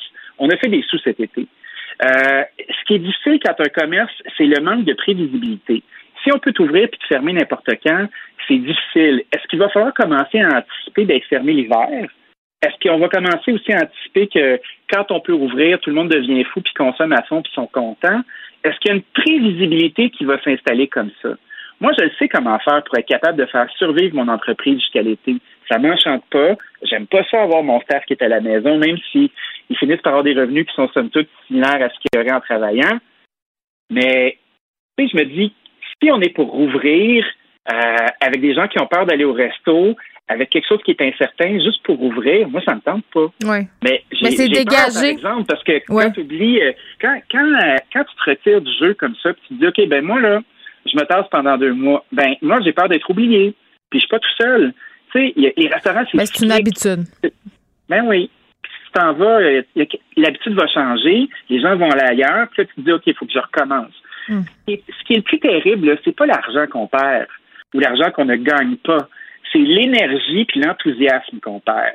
Parce qu'à chaque fois qu'on se fait fermer la porte d'en face, ben c'est toujours comme un recul puis c'est décourageant. Cette industrie-là carbure beaucoup à, l'amour qu'on a pour nos clients, puis à, l'énergie qu'on a à former nos équipes, puis mm. à, l'envie de dire quelque chose puis d'accueillir. Puis à chaque fois que tu te fais fermer la porte de tes doigts, ben t'as moins le goût c'est de ça que j'ai peur en ce moment. Oui, puis je pense aussi, ben, je trouve ça très intéressant ce que tu dis, puis c'est aussi que les, propriétaires, les, créanciers, les fournisseurs aussi, à un moment donné, il y a une limite à être compréhensif. Là. Tu sais, quand ça fait cinq fois que tu fermes, euh, tu sais, les dettes, il va falloir les rembourser. Donc, ce sera de dégager une espèce de prévisibilité dans l'imprévisibilité. C'est ce que je comprends dans ah ce que tu me dis. Marcher sur des œufs, euh, c'est d'être une espèce de, de fakir métaphorique. tu sais, tu parles des fournisseurs c'est important d'en parler parce que moi, la plupart de mes fournisseurs là, qui sont pas des, euh, des conglomérats à bourse, hmm. ben ils sont tous à côté eux aussi. Hmm. Ben, je lisais un euh, truc sur quelqu'un qui fabrique, euh, qui fait pousser des champignons, qui vendait aux restaurateurs, puis là, ça va pas bien du tout. Là, il y a plus personne à qui vendre ces champignons.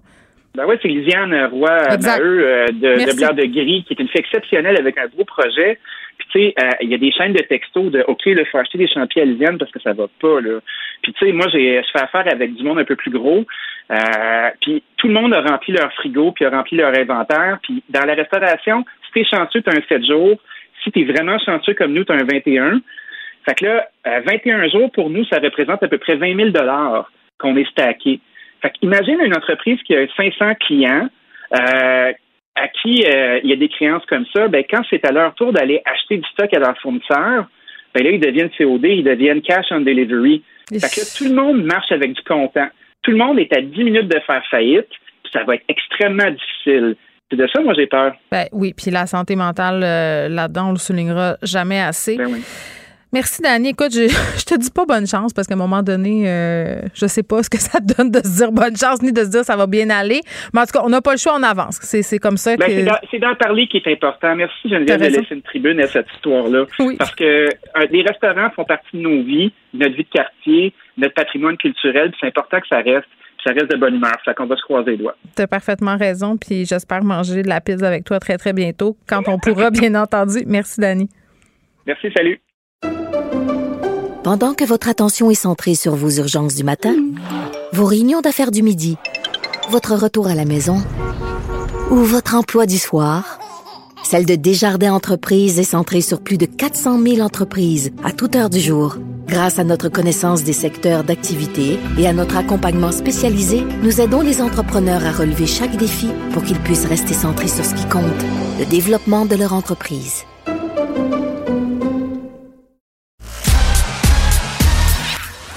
Geneviève Peterson. Elle est aussi passionnée quand elle parle de religion que de littérature. Elle saisit tous les enjeux et en parle ouvertement. Vous écoutez Geneviève Peterson. Cube Radio. Les rencontres de l'heure. Elsie Lefebvre et Marc-André Leclerc. La rencontre, Lefebvre, Leclerc. Bon, évidemment, on va faire un retour sur ce point de presse avec Elsie Lefebvre et Marc-André Leclerc. Salut à vous deux. Bonjour. Bon, Marc-André, commençons euh, par cette nouvelle approche dans les hôpitaux. Oui, effectivement. Donc, un autre point de presse euh, de M. Dubé. Euh, on n'a pas appris grand-chose hein, quand même. C'était pas le point de presse le plus costaud. Non. non, et je disais nos auditeurs, il n'y a pas de nouvelles mesures ou il n'y a pas de nouveau déconfinement. Et ça, il n'y a pas de date. Là. M. Dubé veut pas jouer là-dedans. Je pense que bon, le message, c'est un peu avec la nouvelle qu'on a vue sur le site de Radio-Canada qui été repris par d'autres médias. C'est une nouvelle approche là, qui veut être lancée par le gouvernement là, pour gérer nos hôpitaux.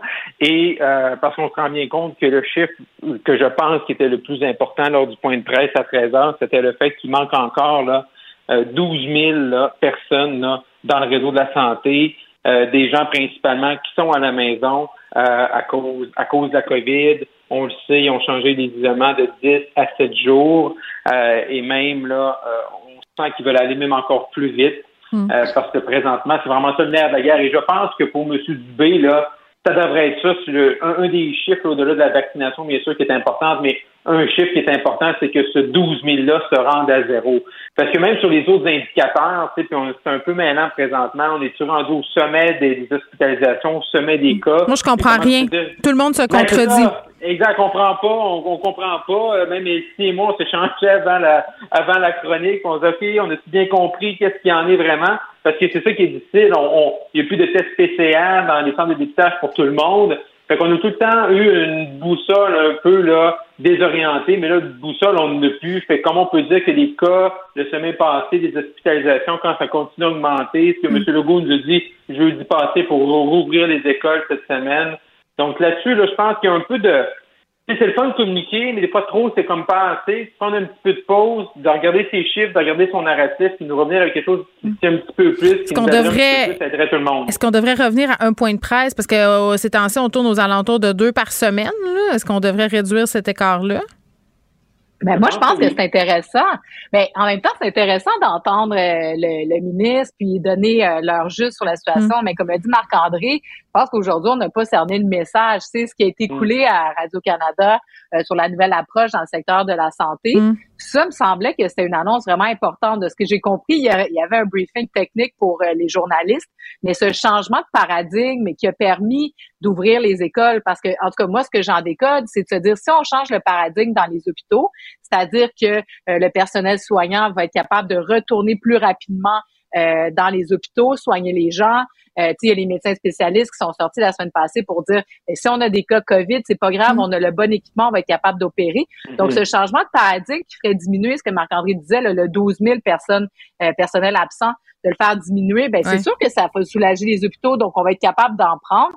Donc, à ce moment-là, on est capable d'ouvrir les écoles parce que mm. s'il y a une augmentation des cas, ça sera pas si grave. Puis bon, c'est toute cette logique-là qu'on veut comprendre dans euh, ces changements de cap. C'est là où on suit pas tellement le gouvernement mm. parce que avant Noël, c'était grave, euh, couvre-feu, les bulles, etc. Puis là, pouf, on revient, on sait qu'on est dans le tapis au niveau des hospitalisations, mais là, on commence à rouvrir parce que la grogne se fait entendre. Donc là, c'est ça qui est, mm. et c'est effectivement ben, dommage. On n'a pas eu ben, assez aujourd'hui. Euh, Marc-André.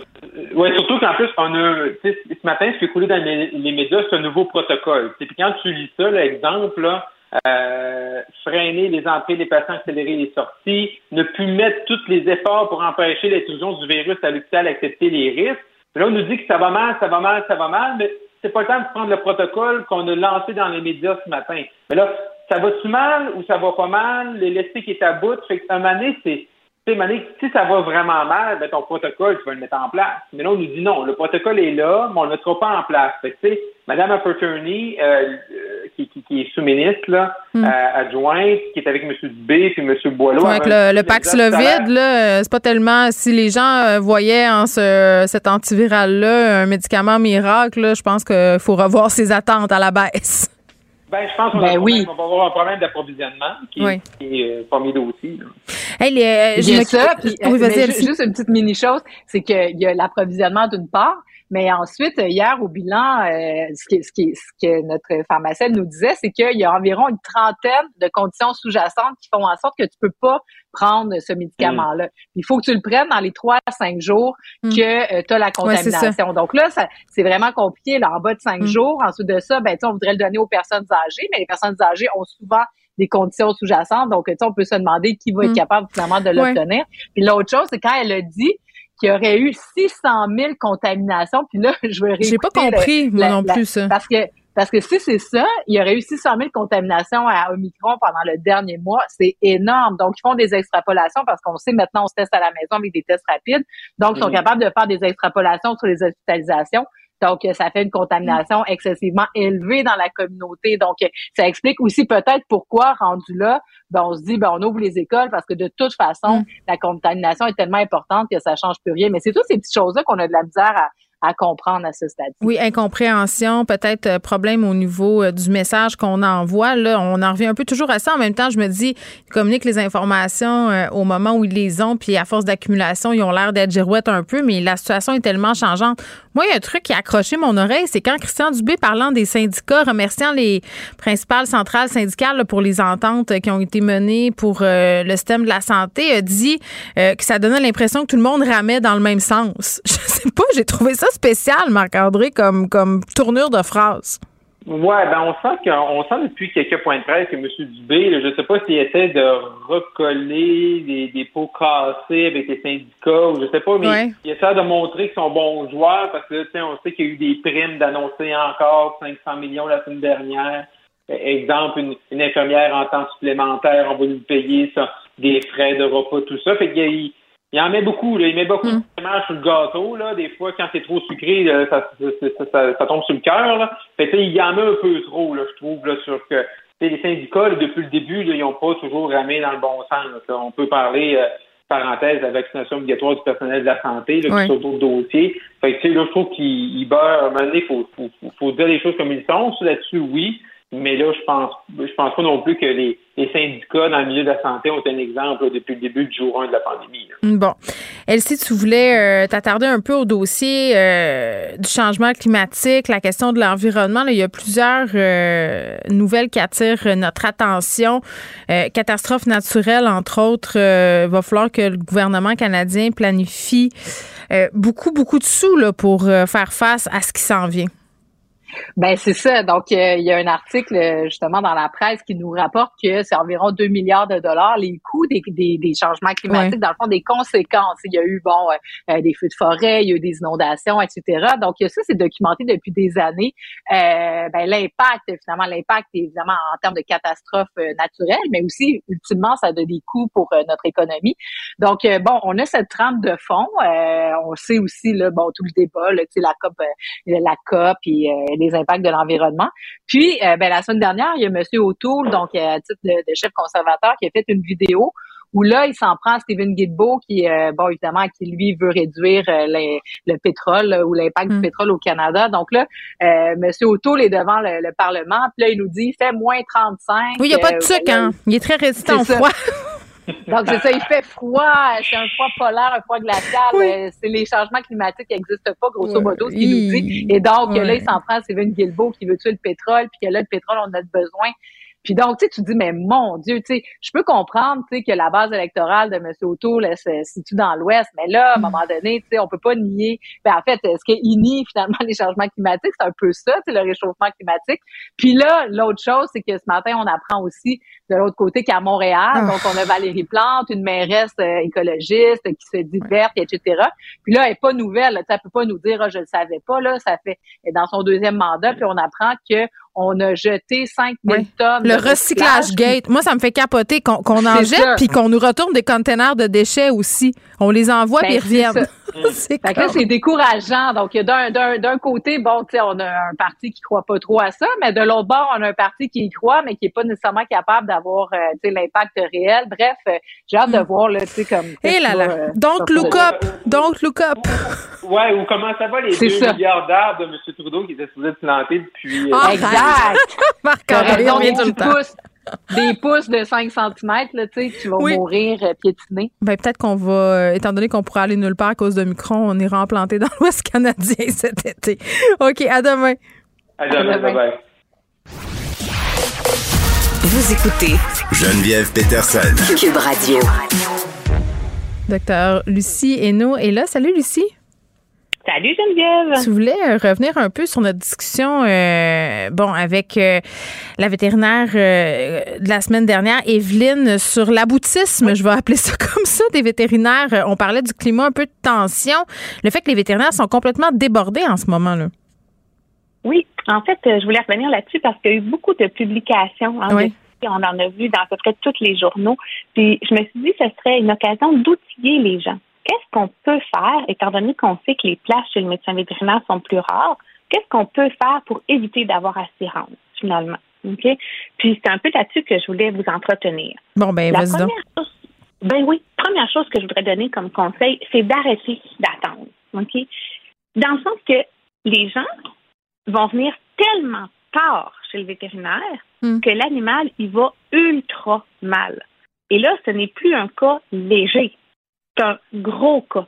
Attends, mais ça, me fait tellement penser, Lucie, il y a beaucoup de pages là, sur Facebook hein, sur différentes races d'animaux, que ce soit des chats, des chiens ou, peu importe. Et beaucoup de publications sur ces pages-là, c'est euh, OK, j'ai un chat, il fait telle affaire, voici une photo. Qu'est-ce que je devrais faire pour pas aller chez le vétérinaire puis payer une consultation à 125 Et là, il y a toutes sortes de conseils en dessous, puis de gens qui disent un peu n'importe quoi, puis il y a du monde aussi qui disent ben qu'est-ce que t'attends, va chez le vétérinaire. Et ici, on n'est pas des vétérinaires. Tu il y, a beaucoup cette culture-là, tu as raison. Oui, mais tellement. Puis j'ai l'impression qu'il y a de plus en plus de gens qui disent ben vas-y chez le vétérinaire. On, on, évolue quand même, si tu veux, que dans les 15 dernières années. Mais ça reste que d'où ça vient, cette idée-là, que quand ton animal est malade, tu veux l'auto-traiter. Mm-hmm. Je veux dire, ta voiture va vraiment pas bien, il y a un bruit, tu t'en vas chez le concessionnaire, tu, veux la faire réparer. Mm. Euh, ton enfant va pas bien, tu vas chez le médecin. Mais c'est quoi, attends, je suis pas sûre, moi, ce que tu dis, dans le sens que euh, je pense que ça vient quand même d'un fond où, bon, euh, dans le temps, sur les fermes et tout ça, il y, a quelque chose de culturel là-dedans, je pense, là, de, de se dire, de minimiser la souffrance animale, premièrement, de se dire que ça va passer tout seul, l'espèce de déni, là, je pense que plusieurs personnes vont se reconnaître euh, là-dedans. Puis il y a la question aussi, tu parlais des enfants. Tu sais, les enfants, là, il y a eu ces publicités, le docteur maman. Tu sais, là, donne-y ça, donne-y ci. Donc, tu sais, es prêt à essayer toutes sortes de trucs, là, que tu as l'impression que ça va marcher. Puis il y a beaucoup de médicaments en vente libre aussi pour nous, les humains, là. Fait que je pense qu'on est dans cette idée qu'on peut faire quelque chose. Je pense, humblement. Oui. Sauf, je comprends, les gens qui ont des animaux, ils les aiment. Il n'y a personne qui a une mauvaise intention. En tout cas, c'est très, très rare. la tranche de la, population qui veut réellement faire souffrir les animaux, c'est de la maladie, c'est très rare. Mais les gens ont les animaux, les aiment. Cependant, quand on constate, par exemple, qu'un chat ne va pas bien, c'est que la maladie est avancée. Parce que les chats, c'est les champions pour cacher la douleur. Hein, parce qu'un mm. chat qui va être malade, il va juste plus se reposer. Mais comme il se repose déjà 18 heures par jour, imagines-tu que c'est pas facile de le voir qu'il est encore un peu plus tranquille? Quand les gens viennent puis que l'animal était à la maison super amorphe ou qui mange plus du tout, ben, le problème est super avancé. Fait que ça devient des cas lourds, ça devient des factures lourdes aussi. Fait que mon premier conseil, si on réussit à vous donner une place pour son examen annuel, venez. Viens, qu'on puisse trouver le problème avant qu'il devienne un méga problème. Si quelqu'un dit essaye ci, essaye ça, en général, ce ne sont pas des bons conseils parce que les hmm. gens vont demander conseil sur un symptôme. Mon chat vomit.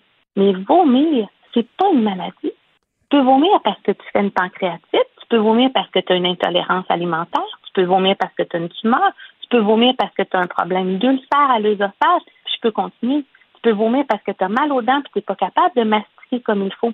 Et quand les gens vont dire Ah, moi, mon chat, il vomissait puis telle chose a marché, oui, parce que le problème était résolu par ça. Mais on ne sait pas pourquoi il vomit. Hmm. La semaine, il y a deux semaines, c'est une histoire terrible. J'ai eu une cliente que son chat faisait de la fièvre. Justement, elle s'est fait conseiller parce qu'il faisait froid de mettre l'animal dehors pour faire baisser la fièvre. Mais voyons donc. Je te jure, je te jure. Fait que ce chat-là, il a passé la nuit dehors. Il faisait moins 25 la nuit. Super malade. Comprends? Mais ça vient pas d'une mauvaise intention. Ça vient que, justement, il faisait de la fièvre, puis quelqu'un lui a recommandé de le mettre dehors. OK, mais il y a du gros bon sens aussi, Lucie, là-dedans. Moi, j'entends ça, puis je me dis, en tout cas, je ne vais pas juger ta cliente, mais je, ne sais pas. J'ai la misère à embarquer. C'est un, vrai cas. Ben oui, je comprends. Alors, imagine-tu ce cas-là, comment il a dégénéré? Il allait hmm. ultra mal, ce chat-là. Oui, ben OK. C'est une urgence pas belle. Puis ça, c'est quelque chose qu'on répète souvent. Tu nous le répètes souvent à l'émission de ne pas hésiter de faire les examens de routine, d'aller à ces rendez-vous. Mais, tu sais, quand même, en ce moment, c'est difficile d'avoir une place dans les établissements vétérinaires. Ça, on peut pas le nier, là.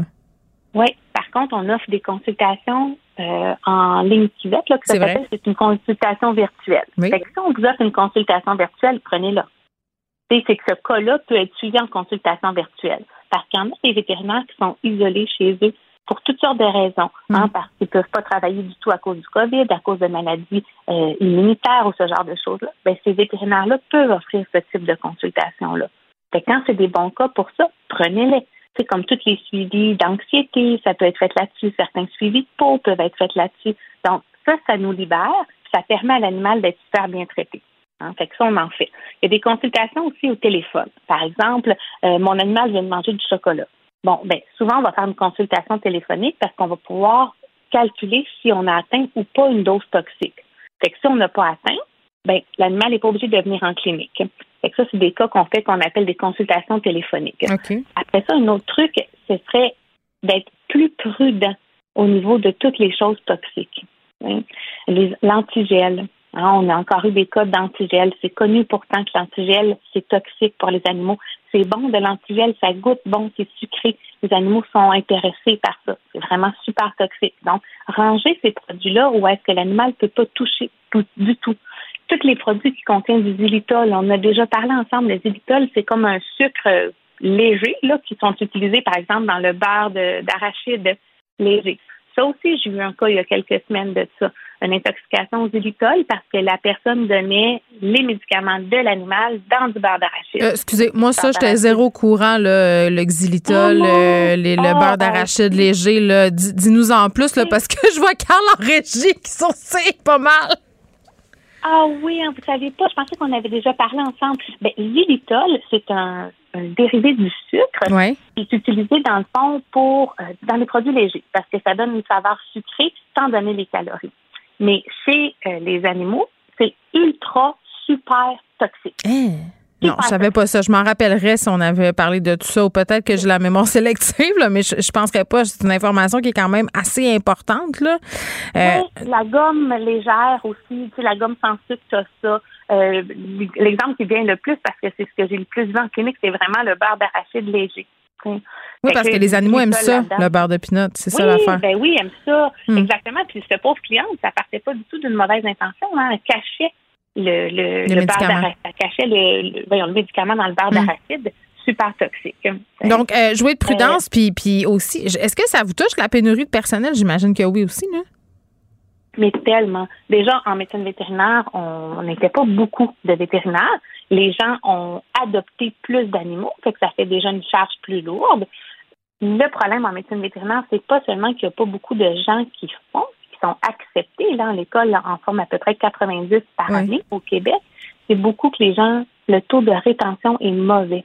Les vétérinaires ne restent pas dans le domaine parce que c'est très dur émotionnellement. C'est un métier qui est drainant. Ça, on a déjà parlé aussi. On a le plus haut taux de suicide, gros, gros taux de dépression. C'est une triste, triste réalité. Beaucoup de burn-out. Les vétérinaires finissent par aller faire autre chose.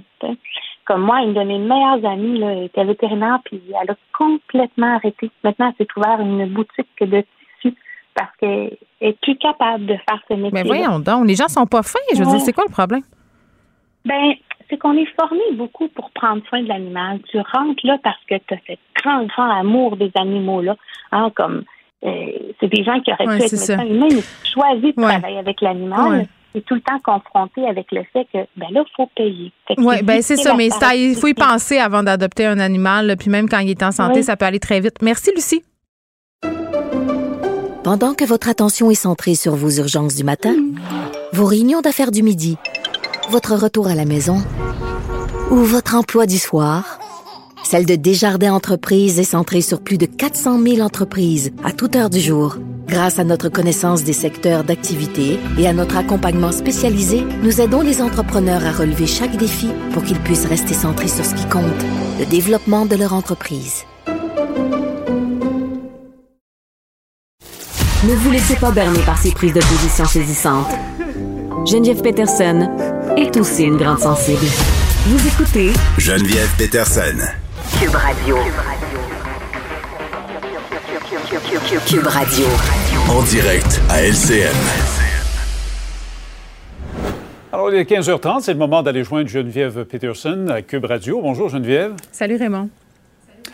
On en parle euh, beaucoup. Hein. Les temps sont très difficiles pour les restaurateurs. Et là, il y en a certains qui songent à rouvrir leur salle à manger malgré l'interdiction du gouvernement du Québec. Oui, puis je vous dis tout de suite que je suis vraiment pas certaine que ce soit une si bonne idée. Je pense que c'est une fausse bonne idée, en fait. Puis, euh, d'emblée, là, je dirais la chose suivante. Je suis solidaire de ce qui se passe avec les restaurateurs, les tenanciers de bar aussi au Québec, là, ces établissements-là qui sont euh, les premiers à fermer, les derniers à rouvrir. Euh, Christian Dubé, tantôt, au point de presse, qui y faisait allusion, là, qui dit on comprend que les restaurateurs sont tannés. Parce que c'est vrai que c'est choquant, là. Sais, il y a eu quelques éclosions ci et là, mais c'est pas reconnu comme étant un lieu d'éclosion majeur. La plupart des restaurateurs des bars ont fait leur devoir. Puis, bien qu'on ait pu voir dans quelques médias des incidents malheureux dans certains établissements. sais, majoritairement, les restaurateurs ont investi des sommes considérables pour rendre leur lieu plus sécuritaire, que ce soit par l'installation de plexiglas, réaménagement des lieux aussi. Il y a même certains euh, restaurants qui ont racheté des locaux à côté pour pouvoir agrandir, pour pouvoir être rentables, même si, bon, la capacité était réduite. Donc, quand même, des, des sommes qui ont été investies pour se conformer. Euh, puis je peux comprendre cette industrie-là d'avoir l'impression un peu payer pour les délinquants aujourd'hui puis d'avoir hâte de rouvrir? Parce que je ne sais pas, mais quand tu te fais annoncer un 30 décembre que tu refermes pour une énième fois, euh, que tu as des aliments dans ton frigidaire, tu sais, tantôt, je parlais à Danny Saint-Pierre, euh, qui est un chef très, très connu, qui me disait, ben écoute, Geneviève, le moment donné, euh, ce qui est dur, c'est la planification. Tu sais, c'est de se dire quand est-ce qu'on qu'on va rouvrir, dans quelles circonstances, quand est-ce on va se faire refermer aussi. Puis les gens, tu sais, on parle de la pénurie de main-d'œuvre, ça touche évidemment aussi le milieu de la restauration. Euh, admettons que moi, je suis une personne qui se dit j'aimerais travailler en restauration. Euh, il me semble qu'en ce moment, peut-être que bien humblement, là, je reverrai mon plan de carrière parce que tu sais pas qu'est-ce qui va se passer. Tu aucune sécurité. Les conditions de travail, elles sont difficiles quand même dans plusieurs établissements. Donc, c'est clair que, que, ça devient difficile. Après ça, euh, est-ce qu'avoir euh, et de faire la promotion d'un geste comme ça de dissidence citoyenne, c'est la chose à faire. Je pense vraiment pas, parce qu'on a eu une histoire du genre. Hein. Rappelle-toi, là, dans les premières vagues de COVID, on avait un restaurateur dans le coin de Chicoutimi euh, qui a dit, ben moi, je vais rouvrir, je vais, je vais, je vais euh, protester contre ces mesures sanitaires-là. Ça n'a pas de bon sens. Et il a été obligé de reculer. Et pourquoi il a été obligé de reculer? Euh, et c'est ce qui, je pense, va arriver peut-être aux établissements qui, en ce moment, font la promotion de, d'événements de dissidence. C'est un des amendes. Tu sais, as des amendes pour ta clientèle, des, des, des, des billets d'infraction qui sont émis pour toi aussi. Puis c'est le permis d'alcool. Euh, tu sais, il y a des règles qui sont très strictes concernant le permis d'alcool. Donc, je ne sais pas ce que les restaurateurs gagneraient à faire ça. Je pense que le gouvernement est au courant en ce moment que c'est difficile pour cette industrie-là. Euh, faire un coup d'éclat comme ça, oui, ça attire l'attention. On est en train d'en parler en ce moment, mais est-ce qu'ils vont le faire? Moi, j'ai des gros doutes. J'ai des gros, gros doutes sur la faisabilité d'une telle opération c'est une façon d'exprimer son ras-le-bol, mais en même temps, M. Dubé l'a dit, je pense, en point de presse tout à l'heure, il est très au fait que tout le monde ben en a ras-le-bol des mesures actuellement, pas seulement les restaurateurs, mm. mais à ce moment-là, euh, qu'est-ce qu'ils peuvent faire, ces restaurateurs-là? Ben, euh, je pense à, que... part le service au volant puis les... oui, bien. pour emporter? J'ai envie de dire que le, pour emporter a des limites. Et Danny Saint-Pierre me disait tantôt justement que ça s'était un peu essoufflé. Les gens ont été très solidaires, mais euh, l'humain étant ce qu'il est, à un moment donné, tu, vas ailleurs. la restauration, c'est un monde d'habitude aussi. Tu as tes habitudes, tu vas dans tel établissement. Là, les gens ont davantage cuisiné à la maison. Et des fois, pour emporter, c'était aussi très cher pour ce que c'était, là, dans le sens qu'à un moment donné, ça prend une place considérable dans le budget. Euh, c'est un dialogue. À un moment donné, c'est dialoguer euh, de la part du gouvernement et avec les restaurateurs sur ce qui peut être fait, dans, quelle optique on peut rouvrir. Il faut faire attention, là, le mois de janvier, le mois de février, il y a des restaurants qui, même en dehors de la pandémie, sont fermés là, longuement en janvier. Donc, il faut quand même prendre ça en considération, ne pas se dire, ben là, mon Dieu, ça n'a pas de bon sens, sont encore fermés. Euh, il y a quand même des bémols à apporter ici, mais, mais je pense que euh, ce qui est le plus avantageux pour cette industrie-là, c'est le dialogue, la concertation et de se dire, OK, dans quelles circonstances on va rouvrir, comment on peut se conformer pour accueillir nos clients euh, de la façon la plus sécuritaire possible. Mais serais-tu à l'aise, toi, d'aller au restaurant en ce moment? Tu sais, moi, je me pose la question. J'étais allée un peu plus tôt en décembre avec Omicron. On n'avait pas encore toutes les infos. Puis j'étais, tu sais, là, j'étais là, puis je me disais, tu sais, je suis à risque, j'enlève mon masque, on le sait que c'est par arrêt au sol. L'Omicron, c'est super contagieux. Euh, je sais pas. On dirait qu'on est moins à l'aise d'être autour des gens, hein? pas, seulement dans, les restaurants, mais dans les magasins, dans le transport en commun aussi. Tu as tellement raison. Il y a une C'est dommage de dire ça. Hein. Moi, je pense qu'on va devoir réapprendre à se côtoyer. Là, ça va être un. On s'est déprogrammé. Il va falloir se reprogrammer à côtoyer des gens parce que c'est vrai que quand je suis en train de faire mes courses et qu'il y a des personnes qui m'approchent d'un peu trop près, j'ai pas peur, là, mais j'ai un petit mouvement de Oh, euh, tasse-toi. Puis je pense qu'on est quand même beaucoup de personnes à être dans deux ans que ça dure. Exactement, exactement. Donc, on leur souhaite bonne chance à nos restaurateurs. Exactement. Merci beaucoup, Geneviève. Au revoir. On se reparle demain. Pendant que votre attention est centrée sur vos urgences du matin, vos réunions d'affaires du midi, votre retour à la maison ou votre emploi du soir, celle de Desjardins Entreprises est centrée sur plus de 400 000 entreprises à toute heure du jour.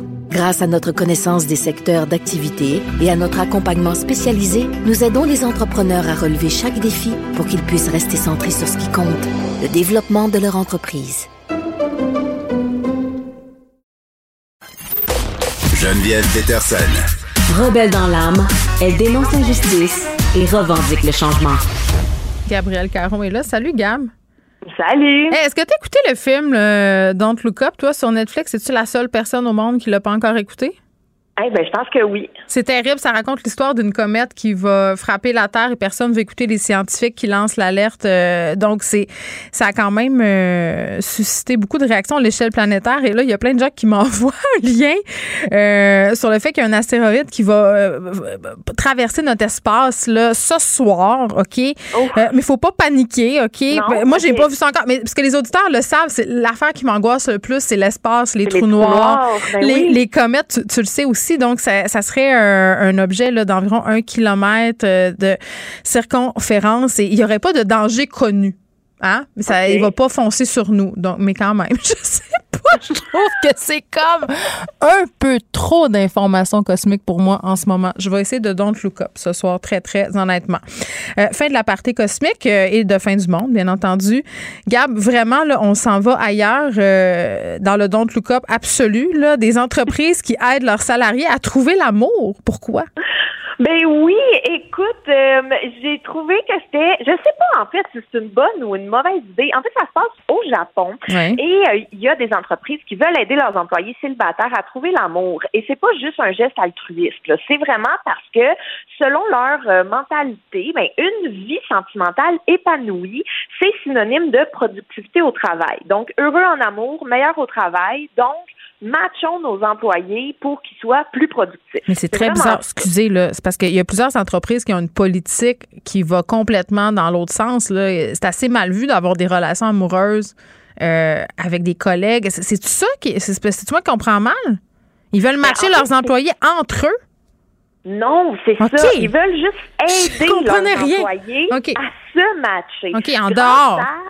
Euh, oui, en fait, c'est que c'est une nouvelle application de rencontre qui s'appelle, euh, et là encore une fois, hein, tu vois ma maîtrise des langues, là, iGoin, donc j'imagine c'est du japonais, et euh, c'est une, une application de rencontre qui permet aux employés de trouver facilement un équilibre entre vie professionnelle et vie privée. Et ça a parti là en flèche en, un an seulement. Il y a 800 sociétés et organisations du Japon qui euh, qui ont qui payent l'abonnement à cette application de rencontre à leurs employés célibataires. Puis comment ça marche? En fait, euh, c'est que le service fonctionne avec une intelligence artificielle. En fait, l'objectif, là, c'est comme si tu avais ton meilleur ami à côté de toi pour t'aider pendant que tu chattes avec euh, un, il, se mêle, il se mêle de mes conversations. L'application se ben mêle de mes... Ah, ben oui, il peut faire comme Hey, demande-lui donc telle affaire, elle vient de te dire euh, qu'elle aimait les chats. Demande-lui si elle a un chat. Euh, ou s'il trouve que bon, c'est un peu t'es trop gêné, il va dire Hey, ce serait un bon moment là de l'inviter au cinéma mardi prochain, tu comprends? C'est vraiment ça se veut comme ton meilleur ami qui est en haut de ton épaule pour te coacher un peu pendant que tu flirtes avec quelqu'un sur une application de rencontre. Ça aussi, c'est une fausse bonne idée.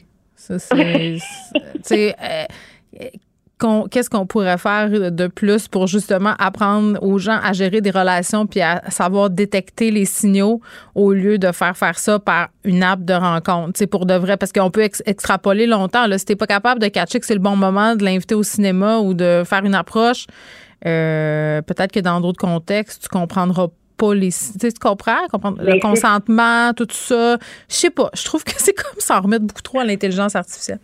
Mais ce que tu dis là, c'est effectivement un commentaire qui a été soulevé là quand la nouvelle application a été proposée. Et là, euh, les, ben, les, les créateurs se justifient en disant non, non, non, non, non. L'application intervient seulement, l'intelligence artificielle intervient seulement quand elle juge que son intervention est nécessaire pour améliorer hmm. la situation. Mais Gab, tu sais, dans les films de robots, ça finit jamais bien. C'est ça que j'allais dire, ça commence de même. Mais encore une fois, eux, c'est l'objectif mm. d'être efficace. Donc, ça évite aux salariés qui sont sur l'appli de perdre trop de temps à chercher l'amour. on veut que ce soit efficace. Pour ceux euh, qui, comme nous, sont nés dans les années 80, là, je sais pas si toi, tu as eu ta phase Snoop Dogg, mais moi, elle a été vraiment très, très solide. Et j'ai vraiment pogné un coup de vieux cette semaine euh, quand j'ai appris que Snoop Dogg était devenu grand-père.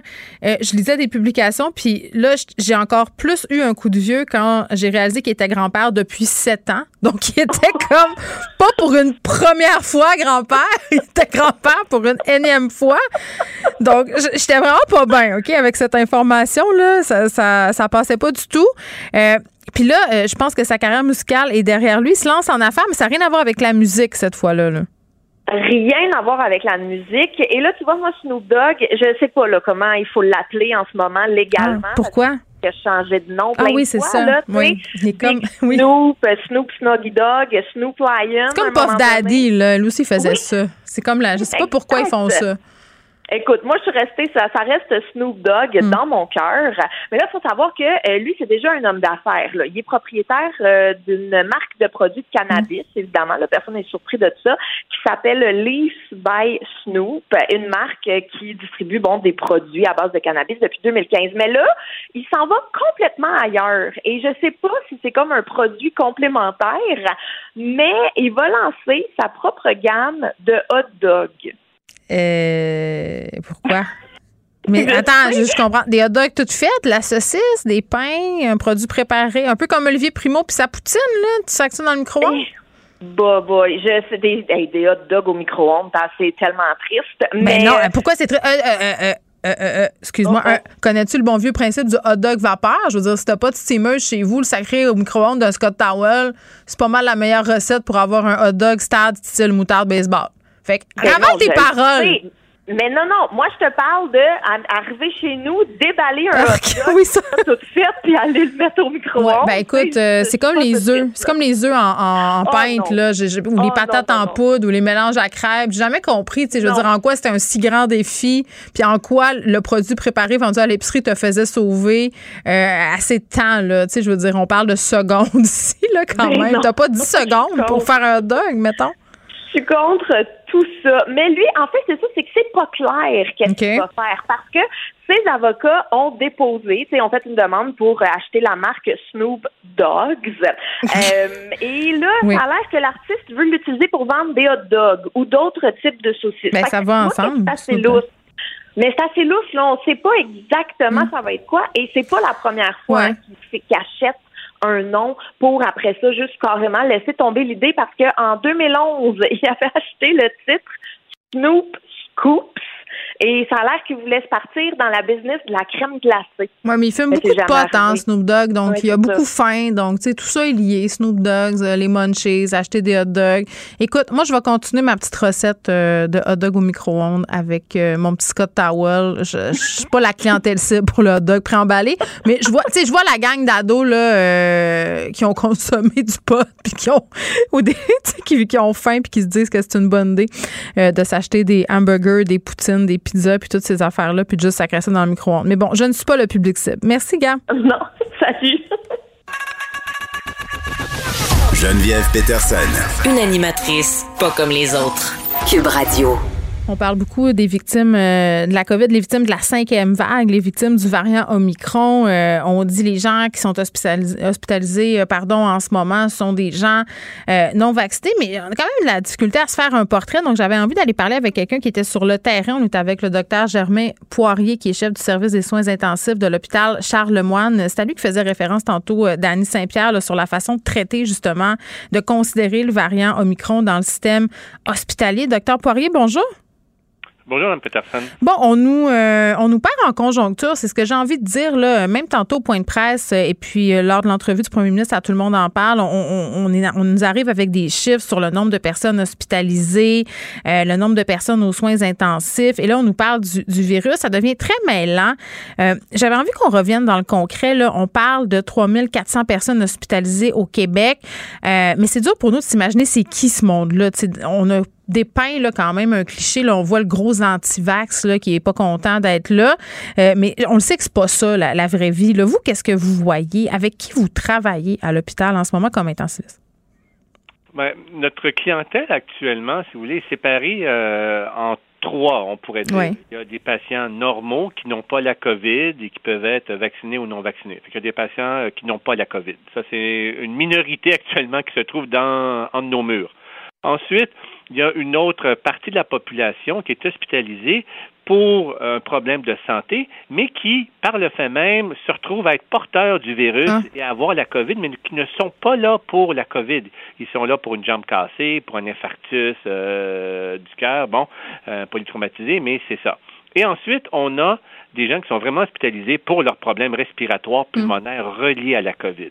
Fait qu'on a, on a un peu ce trois genres de patients-là entre nos murs. Ce qu'il faut savoir, c'est que sur les 3000 patients euh, que le ministère décompte, mais sur ça, on pense que dans la grosse majorité, 50 si vous voulez, de ces gens-là sont hospitalisés non pas pour la COVID, mais pour euh, une autre pathologie autre, mais ils sont porteurs en même temps, donc ils rentrent dans les statistiques. Ça, c'est particulier, là. Euh, vous expliquez ça, et c'était ce que disait aussi votre collègue, euh, docteur Marquis. très rare maintenant de voir des gens qui entrent à l'hôpital pour la raison COVID. Là. Tu viens pour d'autres choses, mais à quel point la COVID peut empirer la situation quand tu arrives à l'hôpital puis tu es déjà malade? Ben, c'est une bonne question. je vous dirais, tout dépend en lien en deux choses, surtout votre niveau euh, d'immunité. Est-ce qu'avez-vous reçu une dose de vaccin, deux doses de vaccin ou trois doses? Ça, ça peut jouer énormément. Et l'autre chose, est-ce que vous êtes immunocompromis? Est-ce que vous prenez mm. des médicaments pour diminuer votre système immunitaire? On peut penser, cependant, à la chimiothérapie, mm. gens sur des doses de cortisone. Donc, ça, ça peut faire en sorte que si vous avez un système plus faible, et on sait que les personnes âgées ont aussi un système plus faible, immunitaire, bien, ces gens-là, même s'ils sont à l'hôpital pour, euh, on va faire un exemple, euh, une hanche cassée, mm. si jamais, durant la nuit, euh, on aspire tous nos sécrétions, bien, on aspire nos sécrétions, on est déjà faible, on a déjà de la médication, on peut se retrouver avec une petite pneumonie reliée à la COVID. Oui, le profil des gens euh, affectés par la COVID qui, se ramassent à l'hôpital, est-ce que ça a changé? Parce que pendant les, premières vagues, puis là, vous parlez de personnes âgées, mais moi, ce que je comprends quand je regarde un peu euh, les témoignages des médecins auxquels on a accès en ce moment, c'est qu'il y a des gens quand même qui sont plus jeunes, qui se ramassent à l'hôpital. Il y a des gens dans la quarantaine. Oui, il y a des gens dans la quarantaine. Je vous dirais, on voit euh, beaucoup plus de jeunes.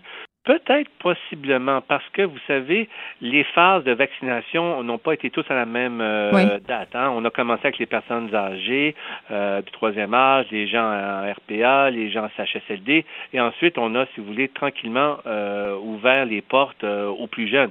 Et c'est ce qu'on voit actuellement. On voit que les gens qui ont été vaccinés plus tardivement, qui n'ont peut-être pas reçu deux doses, hein, on parle entre autres aux, enfants et même aux jeunes adultes, c'est peut-être ces gens-là qu'on voit un petit peu plus dans les hôpitaux et peut-être que les patients plus frêles, hein, les, mm. les, personnes âgées qui étaient très malades, ben eux malheureusement, il y en a qui ont succombé à la COVID. Donc, si vous voulez, il y a une espèce là de une espèce de sélection due au virus là qui s'est faite bien malgré nous. Oui, ben puis est-ce que ces jeunes décèdent? Parce que là on apprenait qu'il y a une fillette de 4 ans là qui est décédée de la COVID-19. Tout à fait. Ben, il y a des jeunes qui décèdent. Ils sont, ils sont, ils sont quasiment, ils sont quand même très rares. Hein. Il faut le dire aux gens. Là, c'est quand même très rare que les jeunes décèdent de la COVID. Ceux qui vont décéder ont souvent d'autres pathologies. Je comprends. c'est pour ça que bon, je peux pas me prononcer avec euh, le décès de la jeune, euh, de la, fillette à Québec là. De, non, c'est un exemple. On ne sait pas. Oui, c'est ça. Mais tout à fait. Mais tu sais, on voit quand même dans la littérature que beaucoup d'enfants de bas âge en pédiatrie ceux qui vont décéder avaient tous déjà souvent euh, une petite anomalie quelconque dans leur système de santé.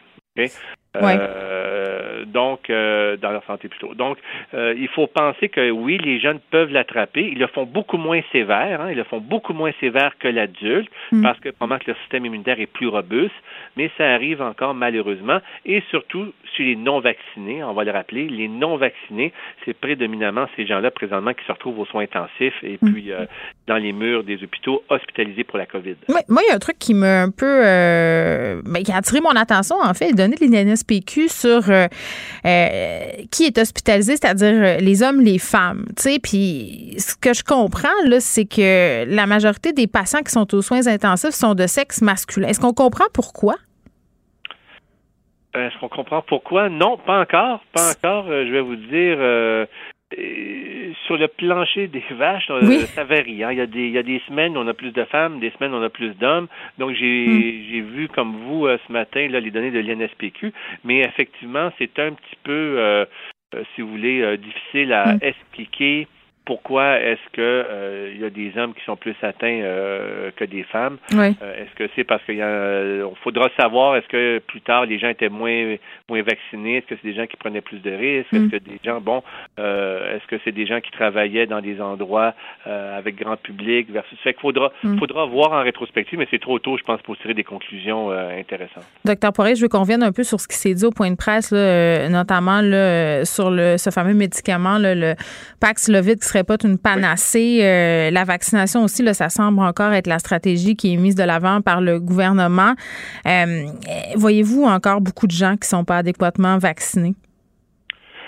Oui, on en voit encore. La majorité, comme je vous disais, qui viennent pour la pour la pathologie de la COVID, là, pour la pneumonie ou autre, ce sont des non vaccinés en grosse partie ou bien des patients immunocompromis. Mm. Et c'est encore un petit peu, si vous voulez, difficile à saisir, à comprendre pourquoi, en sachant que c'est le seul actuellement, euh, la seule arme que nous avons pour mm. vaincre euh, ce fléau-là, qui est la vaccination en masse pourquoi est-ce qu'il y a des gens qui, malheureusement, euh, sont encore, euh, si vous voulez, euh, bornés à ne pas se faire vacciner. il y a des gens pour des pour des pour des raisons médicales, ça on peut comprendre. Mais sinon, pour le reste, on sait très bien que la vaccination depuis des siècles a fait ses preuves ça va continuer à faire Oui, mais je, oui, puis là, pour la troisième dose, moi, je vois de plus en plus circuler, euh, puis même dans mon cercle d'amis, là, des gens qui sont sceptiques par rapport à cette troisième dose-là, qui se disent, OK, euh, en quoi ça me protège plus? Puis c'est des gens qui suivent les règles sanitaires, là, c'est pas des anti-vaccins, euh, c'est pas du monde qui remettent en question, justement, l'efficacité vaccinale, mais se disent à un moment donné, combien de doses? Ça, est-ce que vous le sentez sur le terrain, cette réticence-là à la troisième dose?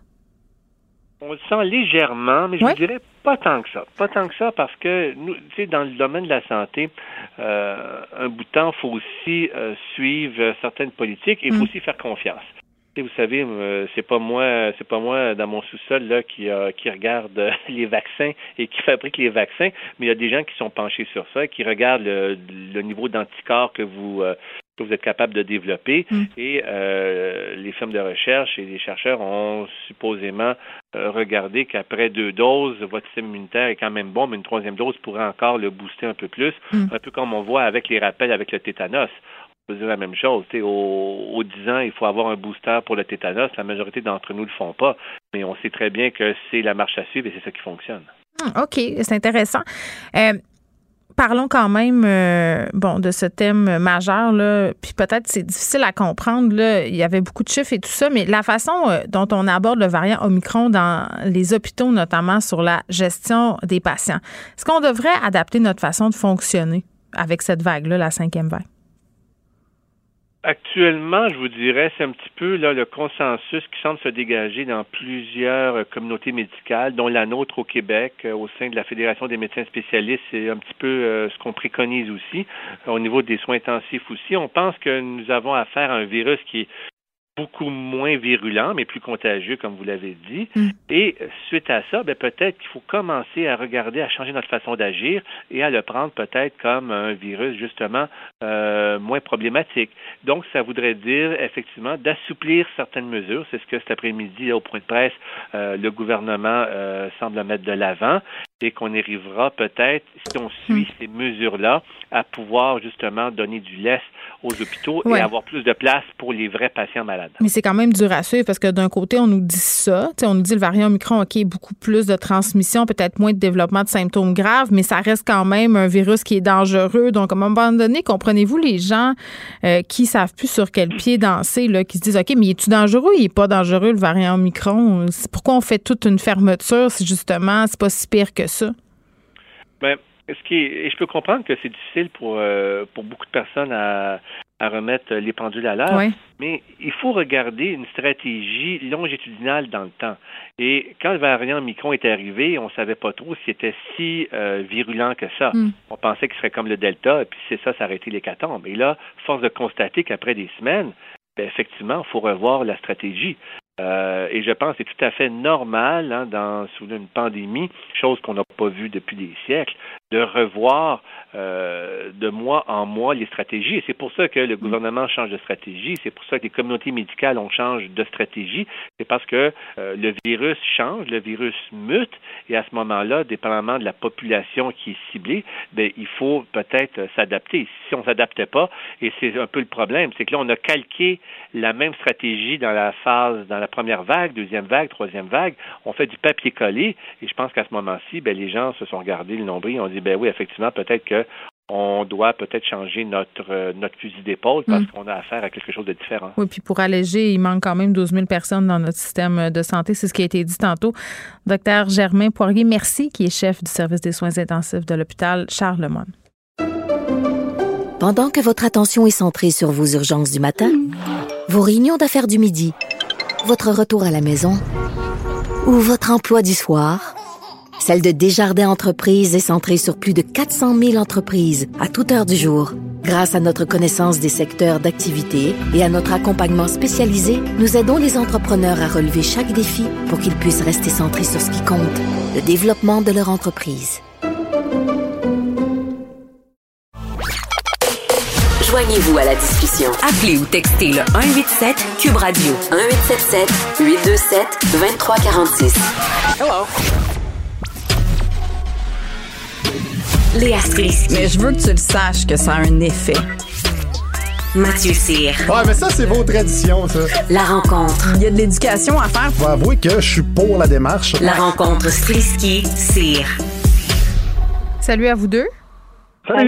Hey, ce que j'aime euh, à l'émission, c'est qu'on n'est pas pogné dans les stéréotypes de genre. Léa, tu nous parles euh, du nouveau DG du CH aujourd'hui, puis Mathieu, les congés menstruels. Donc, voilà. j'adore ça. Commençons par l'éclipse médiatique. Kent euh, Hughes, qui a été nommé nouveau directeur général du Canadien de Montréal. Premièrement, c'est qui cet homme-là dont tout le monde parle? Je sais qu'il vient de Boston, puis qu'il connaît bien l'autre, mais mais encore. Mais il est né à Montréal quand même, dans le West Island, fait que puis il a appris le français assez tôt, fait que c'est un c'est un c'est un bon Montréalais. Euh, c'est un ancien agent du joueur, donc il y a beaucoup de gens qui disent que ça que ça l'aide. Je trouve qu'ils ont assez bien fait ça. Généralement, je chiale quand il y a des éclipses médiatiques euh, du Canadien parce que des fois, je trouve que le mot on dit que la sauce est épaisse, puis qu'on en beurre, on en beurre, on en beurre. Mais euh, là, j'avoue que je suis quand même assez agréablement surprise et heureuse parce que bon, en plus, ça fait qu'on arrête de parler de la pandémie deux secondes. Mon Dieu, qu'on fait rien que parler de ça. Donc là, au moins, tu sais, on se met à parler de hockey, c'est pas si mal. Mais euh, bon, évidemment, il y a des gens qui disent qu'il n'est pas assez francophone euh, à leur goût puis qui sont déçus mm. parce qu'il y ben, avait d'autres noms qui circulaient.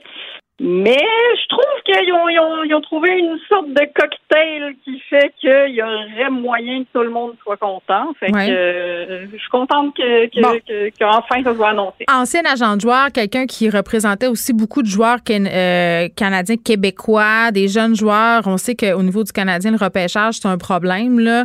Euh, il y a beaucoup de gens qui sont pas contents du fait qu'ils connaissent Jeff Gorton, que ce serait un de ses amis. Ils se, ils se sont connus quand il occupait des fonctions de directeur général adjoint des Browns là, à Boston. Leurs enfants ont été dans les mêmes arénas à Boston. Je comprends pas pourquoi les gens sont fâchés de ça. Mais moi non plus, je comprends pas parce que tu sais là. Mais c'est comme s'il n'y avait pas eu de course au DG, peut-être euh, que c'était les, cartes ont été jouées d'avance parce que je me rappelle qu'à son point de preuve, Jeff, euh, Jeff Gordon avait dit qu'il avait évoqué l'ancien agent de joueur. Il, euh, il, avait, il dit moi je veux quelque chose en dehors de la boîte. Et mon on dirait que je connais donc bien ça aujourd'hui. Je sais pas ce qui se passe. Je m'en fous, mais là j'ai de l'information.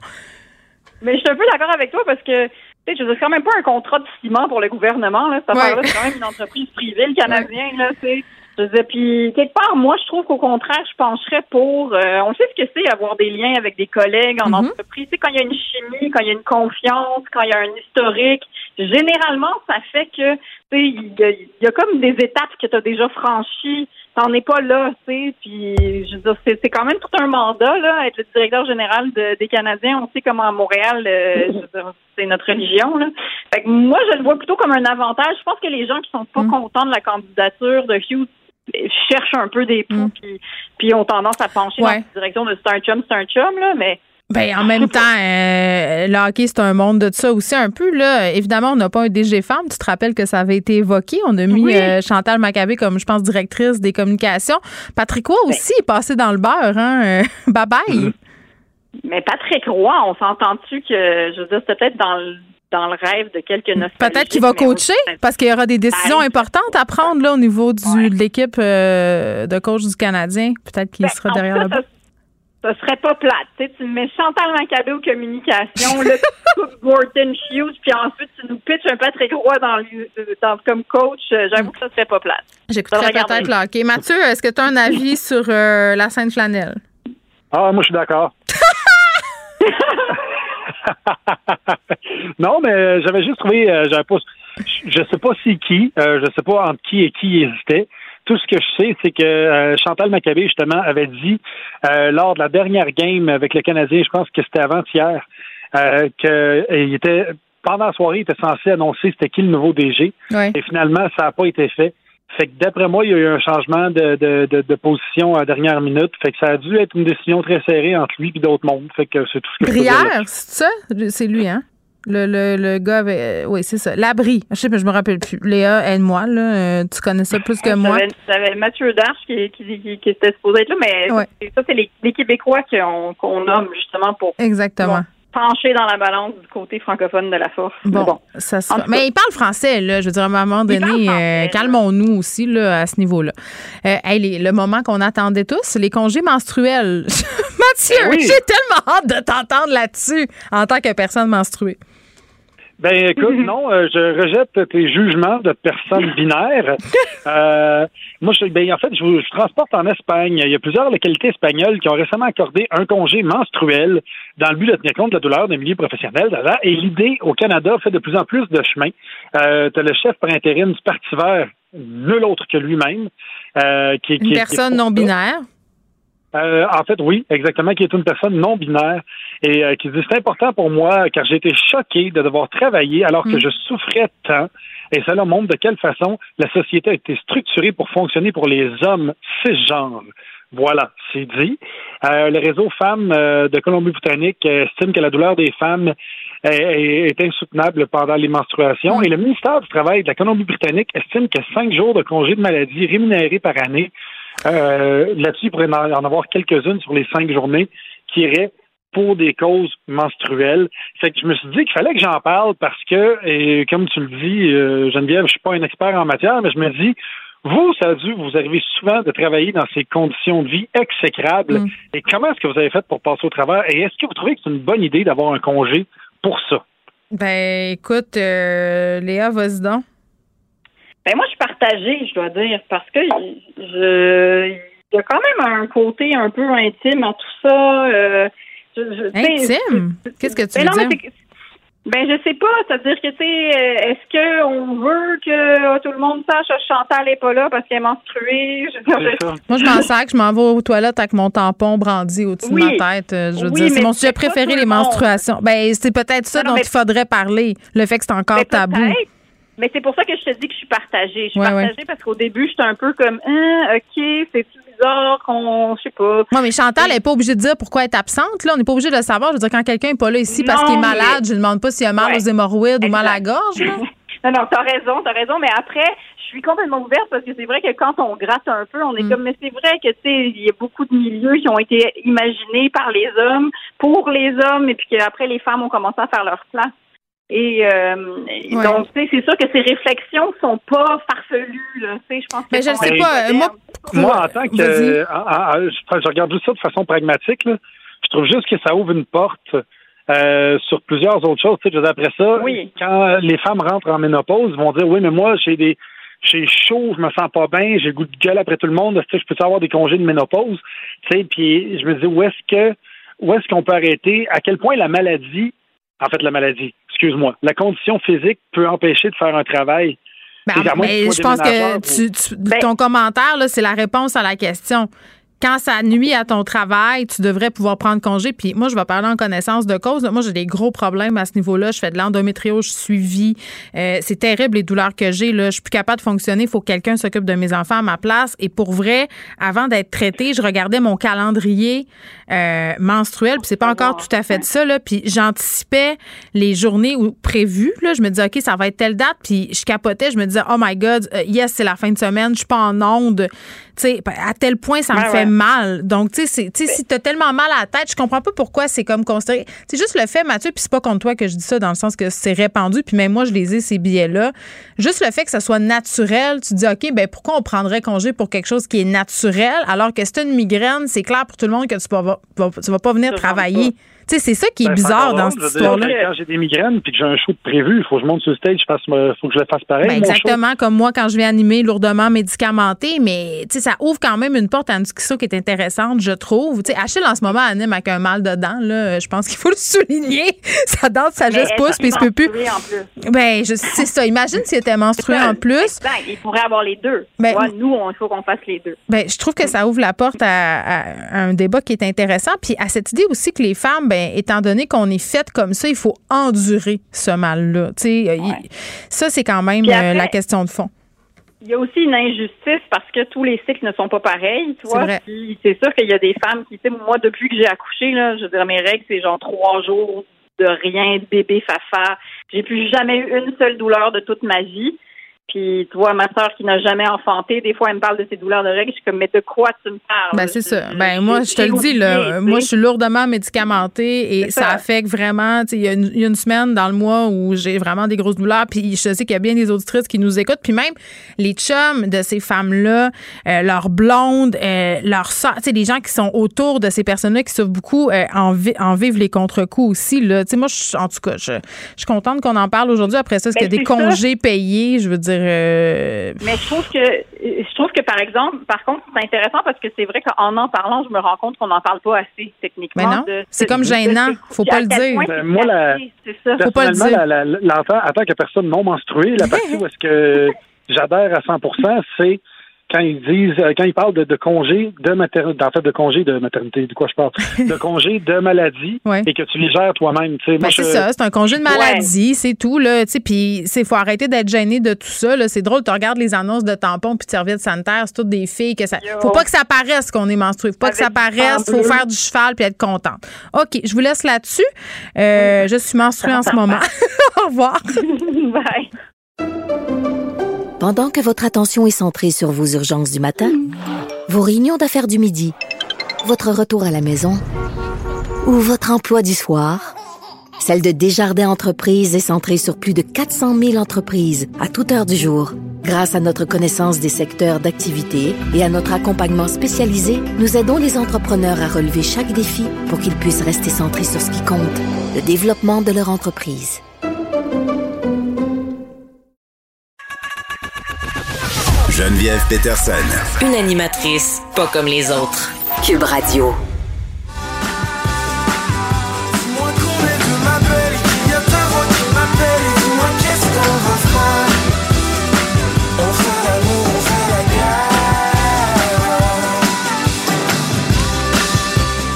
On vient d'entendre un extrait de L'amour, chanson éponyme de l'auteur, compositeur et interprète Karim Ouellette, euh, qui est décédé malheureusement à l'âge de 37 ans. La scène musicale québécoise en deuil. Euh, beaucoup d'hommages sur les médias sociaux. On est avec Élise Jeté. Salut Élise.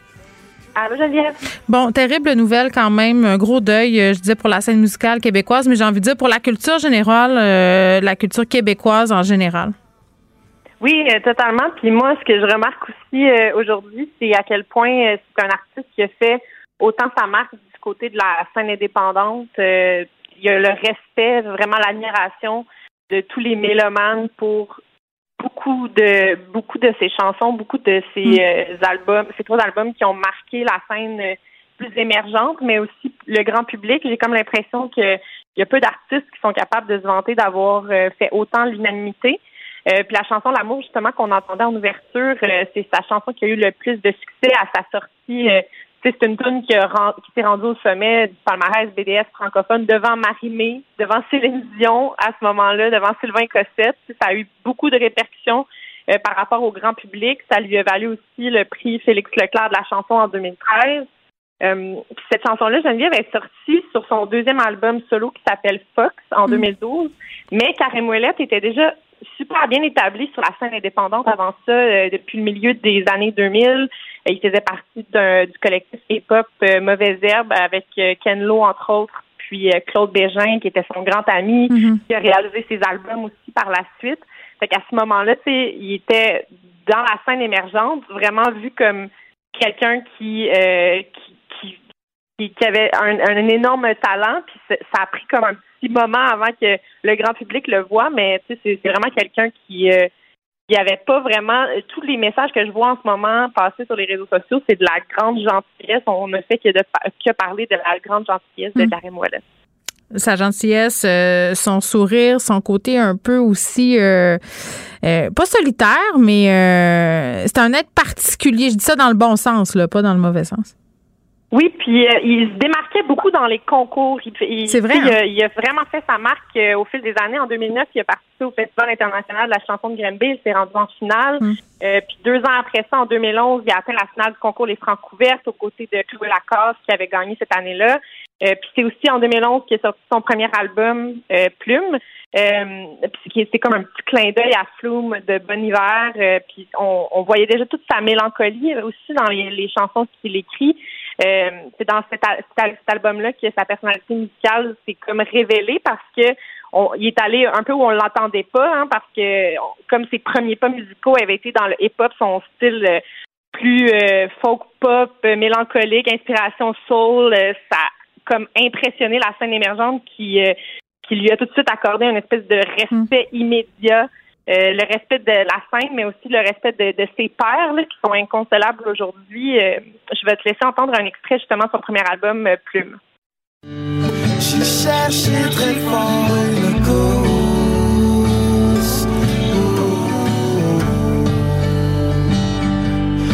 Un peu de vent ferait tourner ma chance, enfin vivre autre chose.